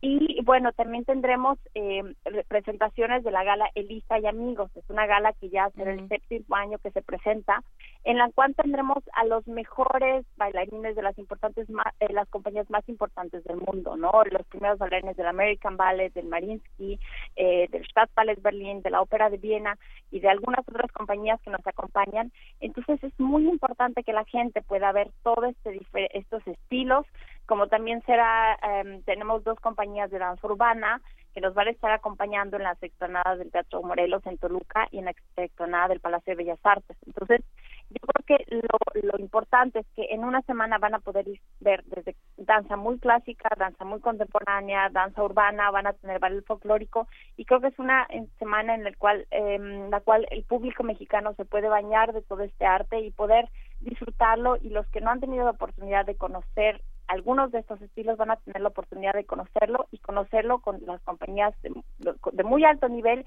y con coreografías de los coreógrafos más importantes en este momento. Elisa, antes de que pasemos a las preguntas de comprador, de dónde, eh, dónde podemos ver más información y demás, a mí me gustaría, porque estábamos hablando fuera del aire, de tu trayectoria y, creo que eh, tratándose de una de una radiodifusora universitaria que además tiene un programa de, educación en la danza muy importante que da clases que, que da talleres que tiene estos eh, de pronto estas eh, talleres al aire libre y demás. Eh, creo que es importante que, recorramos un poco tu historia. ¿Cómo fue tu iniciación en la danza? ¿Cómo llegaste a, estar en un ballet en Berlín? Bueno, yo eh, me fui de México a los 16 años becada a la escuela del English National Ballet en Londres. Estuve dos años estudiando en esa escuela y posteriormente me contratan en el ballet de Stuttgart. eh, aquí en Alemania, en Stuttgart, estuve ocho años hasta llegar a ser solista y ya estando en esa compañía eh, me invitó el director en aquella época, de, el director de la ópera de Berlín, Vladimir Malakov, a que formara parte de la compañía de Berlín. Ya después de llegar aquí a, a Berlín, en el 2011 me nombran primera bailarina. Sí, pero digamos, a mí lo que me interesa son los primeros 16 años. O sea, porque esos son los críticos en la formación de un bailarín. ¿Qué le dirías tú eh, a un joven, a unos padres? ¿qué le alguien que bueno, antes que nada es muy importante el apoyo de los padres, porque yo creo que si no tienes ese apoyo es muy difícil. Yo tengo unos padres maravillosos que me apoyan todos los días, que están siempre detrás de mí y nunca me sentí sola, siempre sentí que tenía un pilar detrás de mí que me ayudó a, a seguir adelante hasta la fecha, es así. Eh, pero es muy importante también tener muy claro lo que tú quieres, ¿no? Y tener mucha disciplina, porque claro, la danza es una carrera muy, eh, muy de mucha disciplina, es muy difícil, hay mucha mucha competencia, hay muchas cosas, pero todas las carreras en general es así. Es simplemente tener tu meta muy muy clara, tú mismo, no esperar a que alguien te, te diga que hagas las cosas, tú tienes que esforzarte, tener eh, perseverancia, trabajar y bueno, eh, si logras, si puedes lograr tus metas solo con un trabajo día a día y nunca darte por vencido y además de todo, eh, no pensar que llegaste a algún nivel y que ahora te puedes eh, quedar tranquilo. Día a día seguir trabajando. En el Texcoco en que naciste no había muchas escuelas de danza por ahí, ¿no? ¿Cómo, cómo, cómo hicieron? bueno, la verdad es que eh, yo, bueno, de muy pequeñita siempre, ¿no? Me encantaba la música y tenía esa necesidad de expresarme. Mis padres, eh, después, después de que yo cumplí cinco años, eh, nos, cambiamos a la Ciudad de México y ahí fue donde tomé la primera clase de ballet. Pero antes, desde que estaba en Texcoco, siempre iba a, ¿no? A, clases de danza en la escuela, en, en todos los bailables de la escuela tenía esa como que me hacía muy feliz y fue donde ellos pensaron que a lo mejor para mí era importante entrar a una clase de ballet que me pudiera ayudar a expresar a, sacar toda esa energía que tenía guardada. ¿Nunca tuvieron miedo de que te pasara algo en el extranjero? De que, digamos, para los padres es muy difícil dejar ir eh, a alguien. ¿Tú tienes hermanos? ¿Tienes quién se quedó quién se quedó extrañándote? Tengo dos hermanos.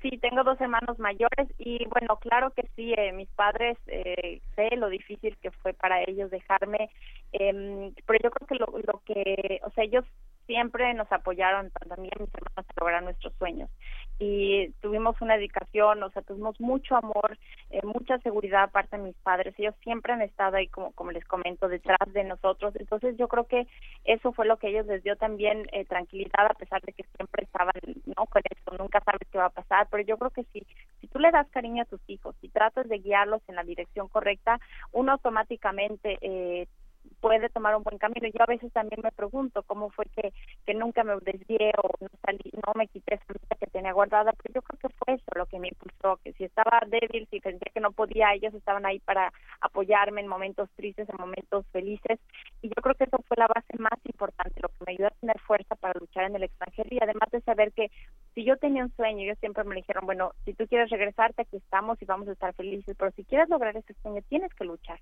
Y cuando a veces yo sentía que, que no podía, eso me ayudaba a aclarar la mente y decir, bueno, quiero esto, tengo que trabajar y tengo que dar lo mejor. Y fue como pasaron las cosas.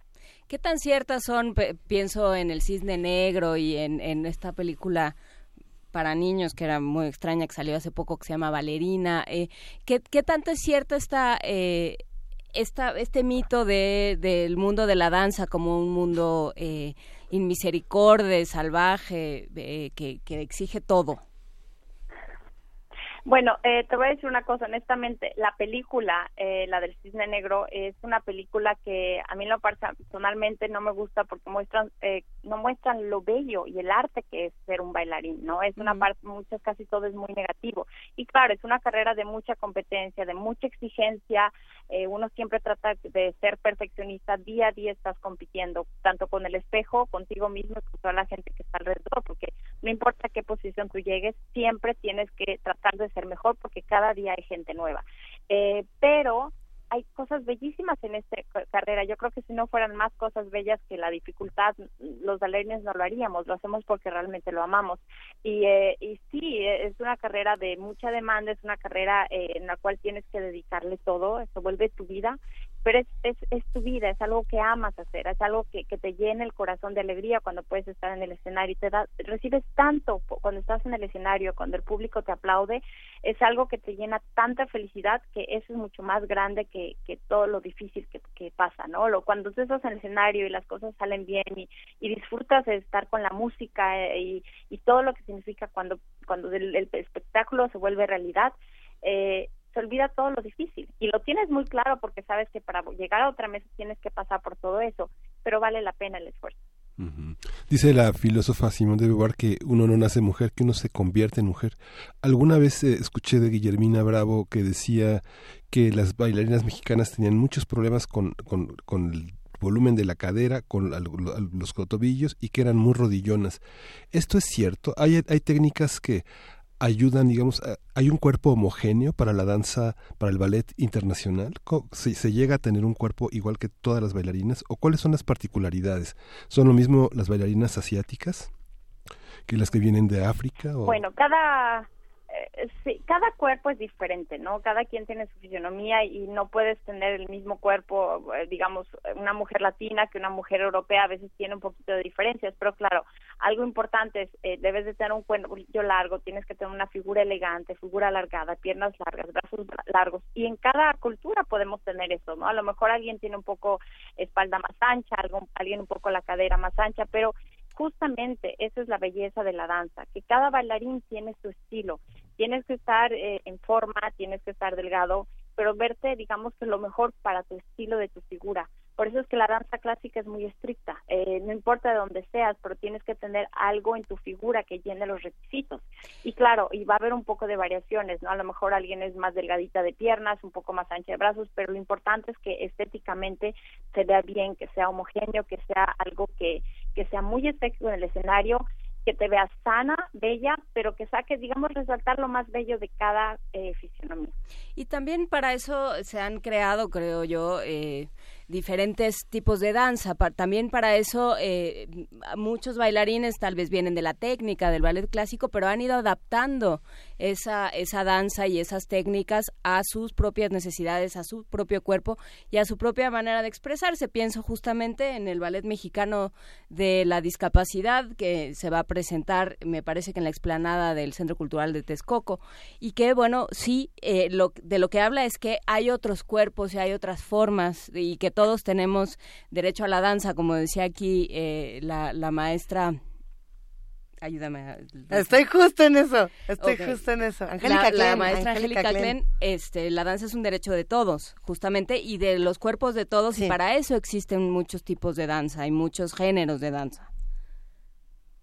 Claro, o sea, es, es justo a lo que te refieres, que bueno, hay diferentes estilos, a lo mejor la gente que hace danza contemporánea tiene otro tipo de músculos, ¿no? Es, es diferente, ¿no? La danza clásica es mucho más fino, todo, es, es otro estilo del cuerpo, pero la danza es para todo mundo, cualquier persona puede bailar y es algo que los va a enriquecer como ser humanos también, pero además, aunque no, no tienes que hacerlo profesionalmente para hacer, acercarte a la danza, ¿no? Ya cuando lo tienes que hacer a un nivel muy alto, eh, primer nivel, digamos, es, son mucho más exigentes y por eso es que no todo el mundo puede llegar a estar en un, nivel tan alto, pero la danza es para cualquier persona y este y como tú lo dices, ¿no? El ballet mexicano de la discapacidad es un gran ejemplo de todo lo que nos puede aportar también a los seres humanos, ¿no? Eh, tanto tanto que les está entregando a estos jóvenes. Entonces, de hecho esa función va a ser en el Teatro de la Danza, mm. eh, que es eh, detrás del Auditorio Nacional, la función del ballet mexicano de la discapacidad. Hay becas, hay becas en la Fundación Elisa Carrillo para la audición que se va a hacer en, en, en Toluca, se les van a dar becas con, con la colaboración de la Universidad Autónoma del Estado de México. ¿Hay una, hay una audición para becarios?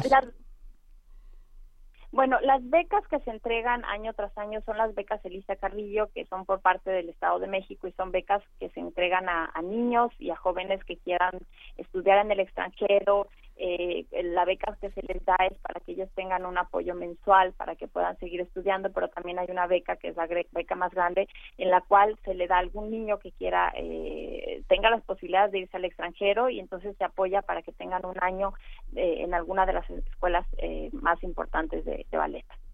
Pues eh, queda hecha la invitación. Muchísimas gracias, Elisa Carrillo, por hablar con nosotros desde Berlín. La página de internet donde están todas las, las actividades y los lugares es www.danzatlan.com. Eh, hay que tener un poco de paciencia porque está un poco eh, hay que ir a distintos menús y abrir distintas pestañas pero ahí está ahí está toda la información muchísimas gracias eh, Elisa, nada más cuéntanos, ya para terminar, de eh, las fechas. Sí, bueno, las fechas, el, festival se lleva del 7 al 15 de julio. Cada noche va a haber algún evento. En cada teatro tenemos varias sedes. Tenemos el Teatro de la Ciudad de Esperanza Iris, que este año cumple, que este año son 100 años del teatro. Tenemos el Teatro de la Danza, el Teatro Raúl Flores Canelo, el Palacio de Bellas Artes, el Centro Cultural Mexicano Bicentenario y el Teatro Morelos en el Estado de México y también la explanada eh, del Palacio de Bellas Artes y la explanada del Teatro Morelos, donde estará la danza urbana también. Toda la información la entregan en, eh, encuentran en la página de internet y bueno, eh, ojalá que nos acompañen, estamos muy emocionados y también todos estos artistas, tanto internacionales como mexicanos, estaremos esperándonos, esperándolos para que disfruten de esta Semana de la Danza. Pues muchísimas gracias, Danzatlán, del 7 al 15 de julio. Gracias, Elisa Carrillo, por platicar con nosotros esta mañana. Gracias a ustedes, lindo día. Hasta pronto. Vamos, vamos con música, vamos en este viernes de complacencias con Santiago Valencia. Vamos a escuchar La Calaca de Amparo Ochoa.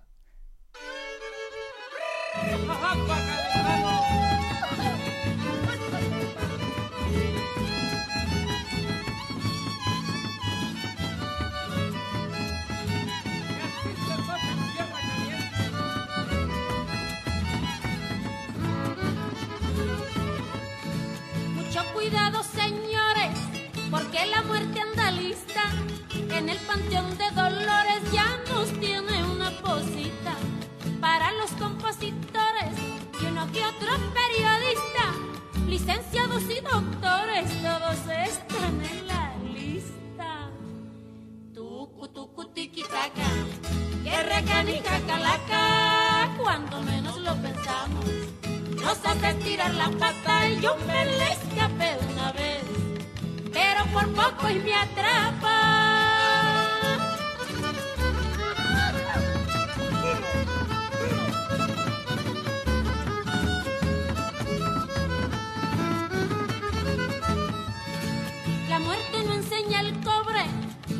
Tampoco hace distinciones. Lo mismo se lleva al pobre que al rico con sus millones uno va en estuche de oro y el otro en puros calzones, pero pasadito el tiempo quedan igual de pelones. Tucu, tucu, tiquitaca, que recanija calaca, débiles y poderosos, de morir nadie se escapa, llevamos el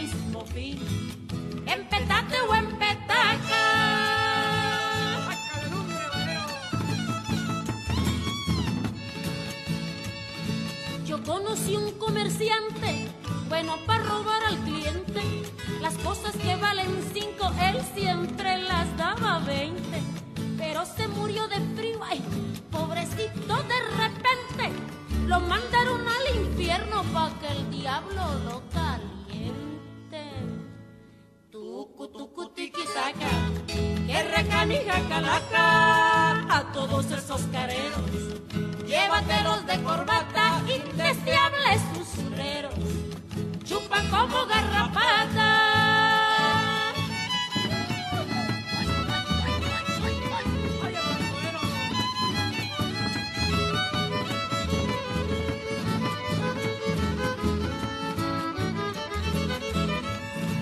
El obrero gana el pan con el sudor de su frente para que sus hijos coman aunque no suficiente. Mientras muchos abusivos viven violando las leyes, ganando lo que ellos quieren por andarse haciendo güeyes. Tucu, tucu, tiquitaca, que recanija calaca, yo les pido una disculpa. Si es que ya metí la pata, aunque son muy parecidos no es lo mismo buey que vaca.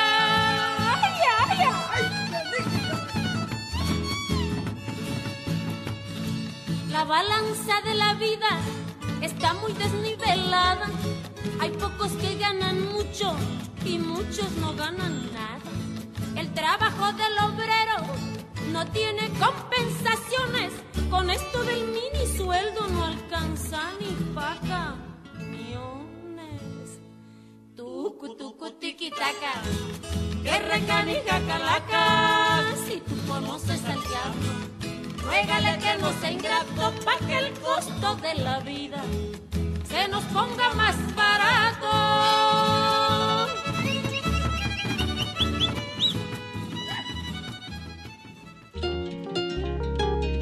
Primer movimiento.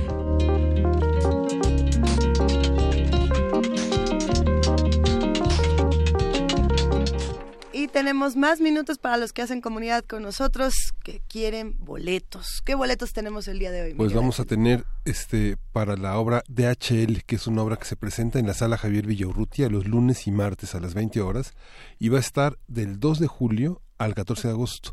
Se estrena este próximo lunes y bueno, los, son dos, son cinco pases dobles. Hay que llegar 25 minutos antes con identificación y se van por teléfono. 5536 43 39. Ay, completas mis frases. 55 36 43 39. Y con eso se llevan los boletos. ¿Hay alguna especificación? ¿Lo podemos repetir? Sí, la obra es de HL, es la historia de un hombre que apenas conoce el mundo, va en busca de una de su novia y bueno, este busca una dirección que no existe. Ah, pues la metáfora de nuestras vidas. Es Sí. tan real. Y es lunes y martes, 20 horas para quien no para quien quiera volver a verla después, pu- puede llegar el día siguiente y hasta el 24 de marzo, 14 de agosto. 14 de agosto. Sí, lunes 2 de julio, 20 horas son estos cinco pases dobles por Está teléfono. bueno. Queda, queda esa invitación. Hay más invitaciones para hacer cosas en la universidad. Como ya decíamos, eh, el universo no va a estar cerrado todo el tiempo. Va a tener... Universum solo cierra los lunes, como Ajá. cierra todas la- durante todo el Ahí año, queda. pero va a estar eh, funcionando con esta exposición sobre la vaquita marina. Tengo, tengo la impresión de que la sala Julián Carrillo sí sale de vacaciones, pero eh, todavía tenemos más funciones. Todavía tengo la impresión de que sigue la de... Eduardo Ruiz Aviñón nos escribió hace un momento experiencias Esa soníricas. mera.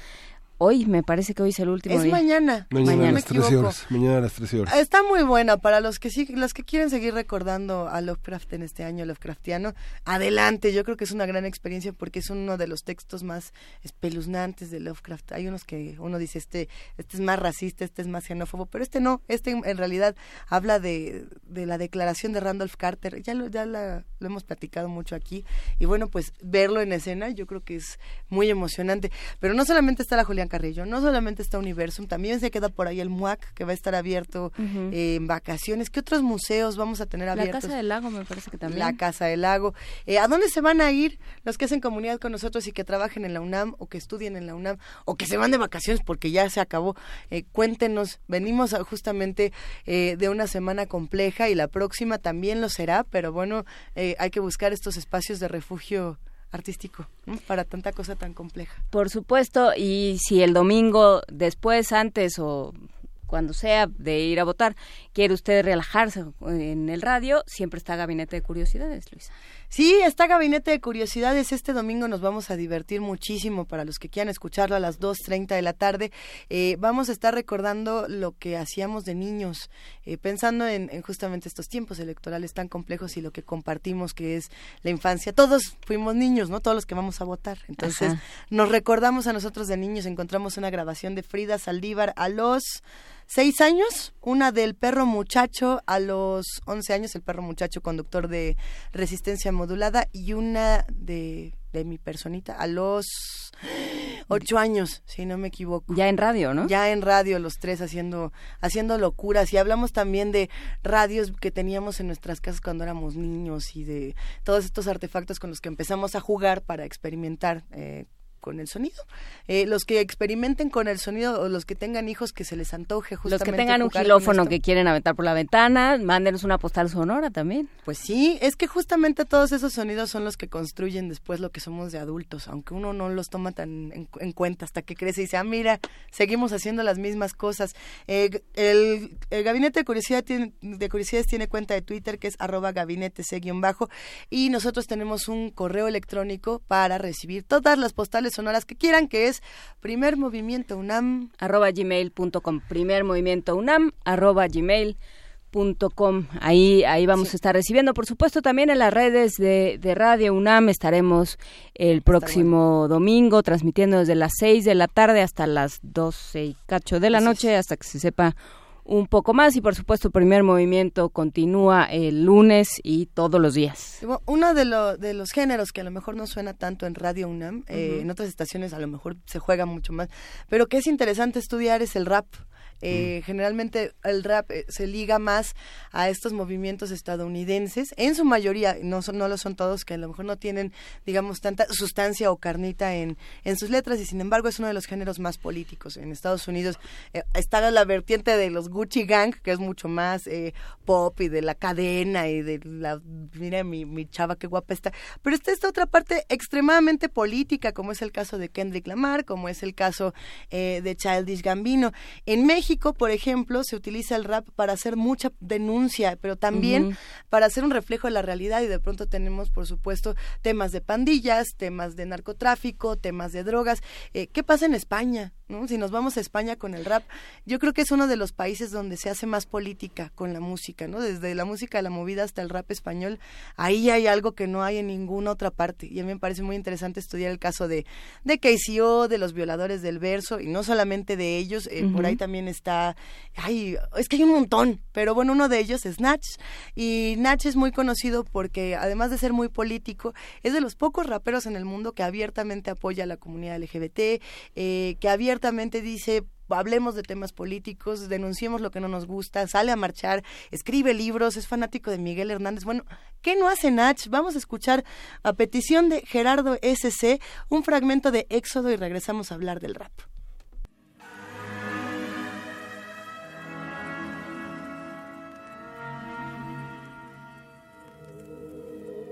Dicen que nadie detiene las horas, que nadie detiene las olas.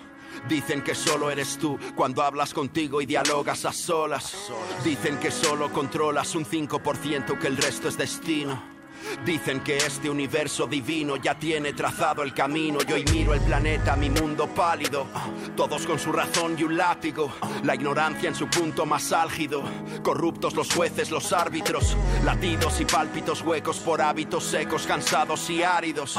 Derechas e izquierdas hambrientas de votos, cambiando el discurso tan rápido. Yo conozco sus timos, el caos que vivimos. Quisimos odiar, dividirnos. Ser cuervos en vez de ser mirlos, rendirnos al jefe, callar y Culpables lo hacen nosotros los cómplices por permitirlo. Al dormirnos en un sueño fácil mientras los neonazis entonan sus himnos. Aunque mis vestiduras se rasgan, prefiero las llanuras de Alaska. Lejos de la masa, basta que entre máscaras caras se pudre y se atasca. Se rasga la herida y les duele, claro. Las horas en colas del paro y avaros anclados a aros dorados van siempre al amparo del faro más caro. Qué triste disparo en Kabul, la sangre manchando el alegre abedul. Qué triste está el cielo tan triste y azul. Qué triste el político vago y gandul. Qué triste nacer en Mosul, en Darfur, Palestina. El terror es rutina. Qué triste matar al arcángel que ama para liberar a la bestia asesina.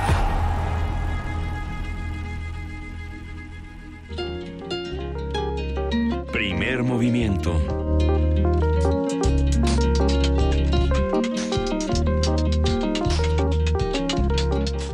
Nueve de la mañana con 56 minutos y mientras estábamos escuchando a Nach entró Uriel Gámez de nuestro equipo de producción y nos contó Luisa que tanto Baltonic como Pablo Hassel, que son Así dos eh, raperos españoles, están indiciados en este momento por injurias en contra de la corona que sigue siendo una figura jurídica y un eh, delito en España. Y bueno pues alguno de los dos me parece que Baltonic ya lo van a, a meter a la cárcel.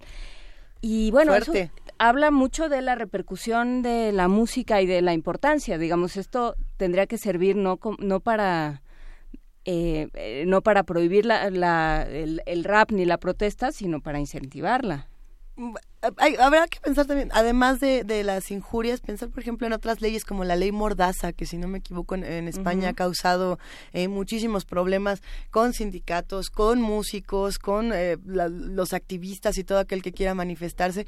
Eh, es interesante que los raperos, eh, cuando les ponen estas cosas, dicen, ah, ¿sí? ¿Ah, sí? Pues toma, ¿no? En cambio, aquí a lo mejor nos ponen estas leyes y decimos, ah, ok. Eh, En ¿Quién términos sabe, musicales. eh? Pero quién sabe, y de no ser así, ¿qué bandas no lo hacen? ¿En qué géneros nos recomiendan escuchar los que hacen comunidad con nosotros? Que se armó una buena controversia hoy, porque decían que querían esta, que querían la otra, que a mí no me ponen nunca mi rola, pero a mi hermana sí, y que a Fuchuchito también, y ya no, eh, eh, leímos todos los mensajes, vamos a hacer una antología con todo lo que manden, porque sí mandan muy buenas recomendaciones, sin duda. Y lo que decías del Ujú. rap y el hip hop, eh, dentro del Festival Danzatlán va a haber dos compañías, bueno, varias compañías que son hechas con jóvenes que están en los faros, que bailan en, el, en la explanada del Monumento de la Revolución, en Bellas Artes. Qué bien bailan, además. Y que está, va a estar muy bien. City Hip Hop es el, el título de esto, Unique este, Breakers. y- Es que te hacen sentir como que es bien fácil que todos podemos bailar hip hop Sí. así en medio de Sin ser tan, del sin ser tan elegantes, como decía Elisa Yo Carrillo. sí puedo y, y no va, pero pero hay que estudiarlo y, y lo vamos a lograr. Esto que está sonando de fondo es Radio Waves de Roger Waters y es una petición de José Luis Méndez. Y ya nos que- vamos. Sí, solo hay que decir que, ta- que para la danza y para la democracia y para la vida libre hay que apoderarse de la calle y hay que apoderarse del cuerpo y de las dos se apodera la danza y la danza eh, urbana de muchas formas. Entonces vayamos a Danzatlán. El cuerpo, el cuerpo y la palabra es nuestra, no del Estado, habrá que recordarlo. Pues claro. Qué Pero bueno, lo seguiremos platicando. Esperemos escucharnos el domingo. Pueden ver a Luisa Iglesias y a todo el equipo de La Hora Elástica en TV UNAM a partir de las seis también. Eh, a partir de las seis, es que están todos hechos bolas y van a estar haciendo unas transmisiones bien excéntricas. Ojalá que las disfruten. Sí, vamos a estar todo el día atentos. Y Radio UNAM, 860 de AM, 96.1 de FM, de las 6 de la tarde en adelante, a morir de Yanira Morán. Mario Conde, Berenice Camacho, Miguel Ángel Quemain, Juana Inés de Esa. Y todo el equipo de Y todo el equipo guerrero que se va a desvelar porque nos vamos a poner con Sleeping Bag aquí. Sí, Y aquí vamos a ver qué pasa. hamacas también. tenemos. Hamacas, Sleeping y de aquí al lunes. Gracias a todos los que hacen comunidad con nosotros. Salgan a votar de manera responsable y reflexiva y los queremos mucho. Nos escuchamos el domingo. Muchísimas gracias. Esto fue primer movimiento. El mundo desde la universidad. Messages from distant stars. The local police calling all cars.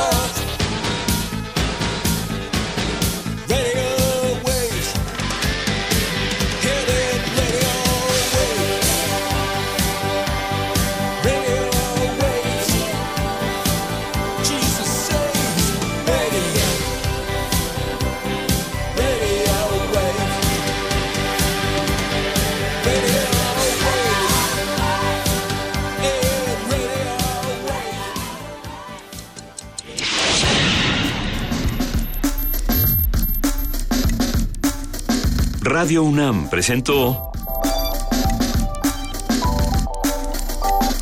Primer Movimiento. El mundo desde la universidad.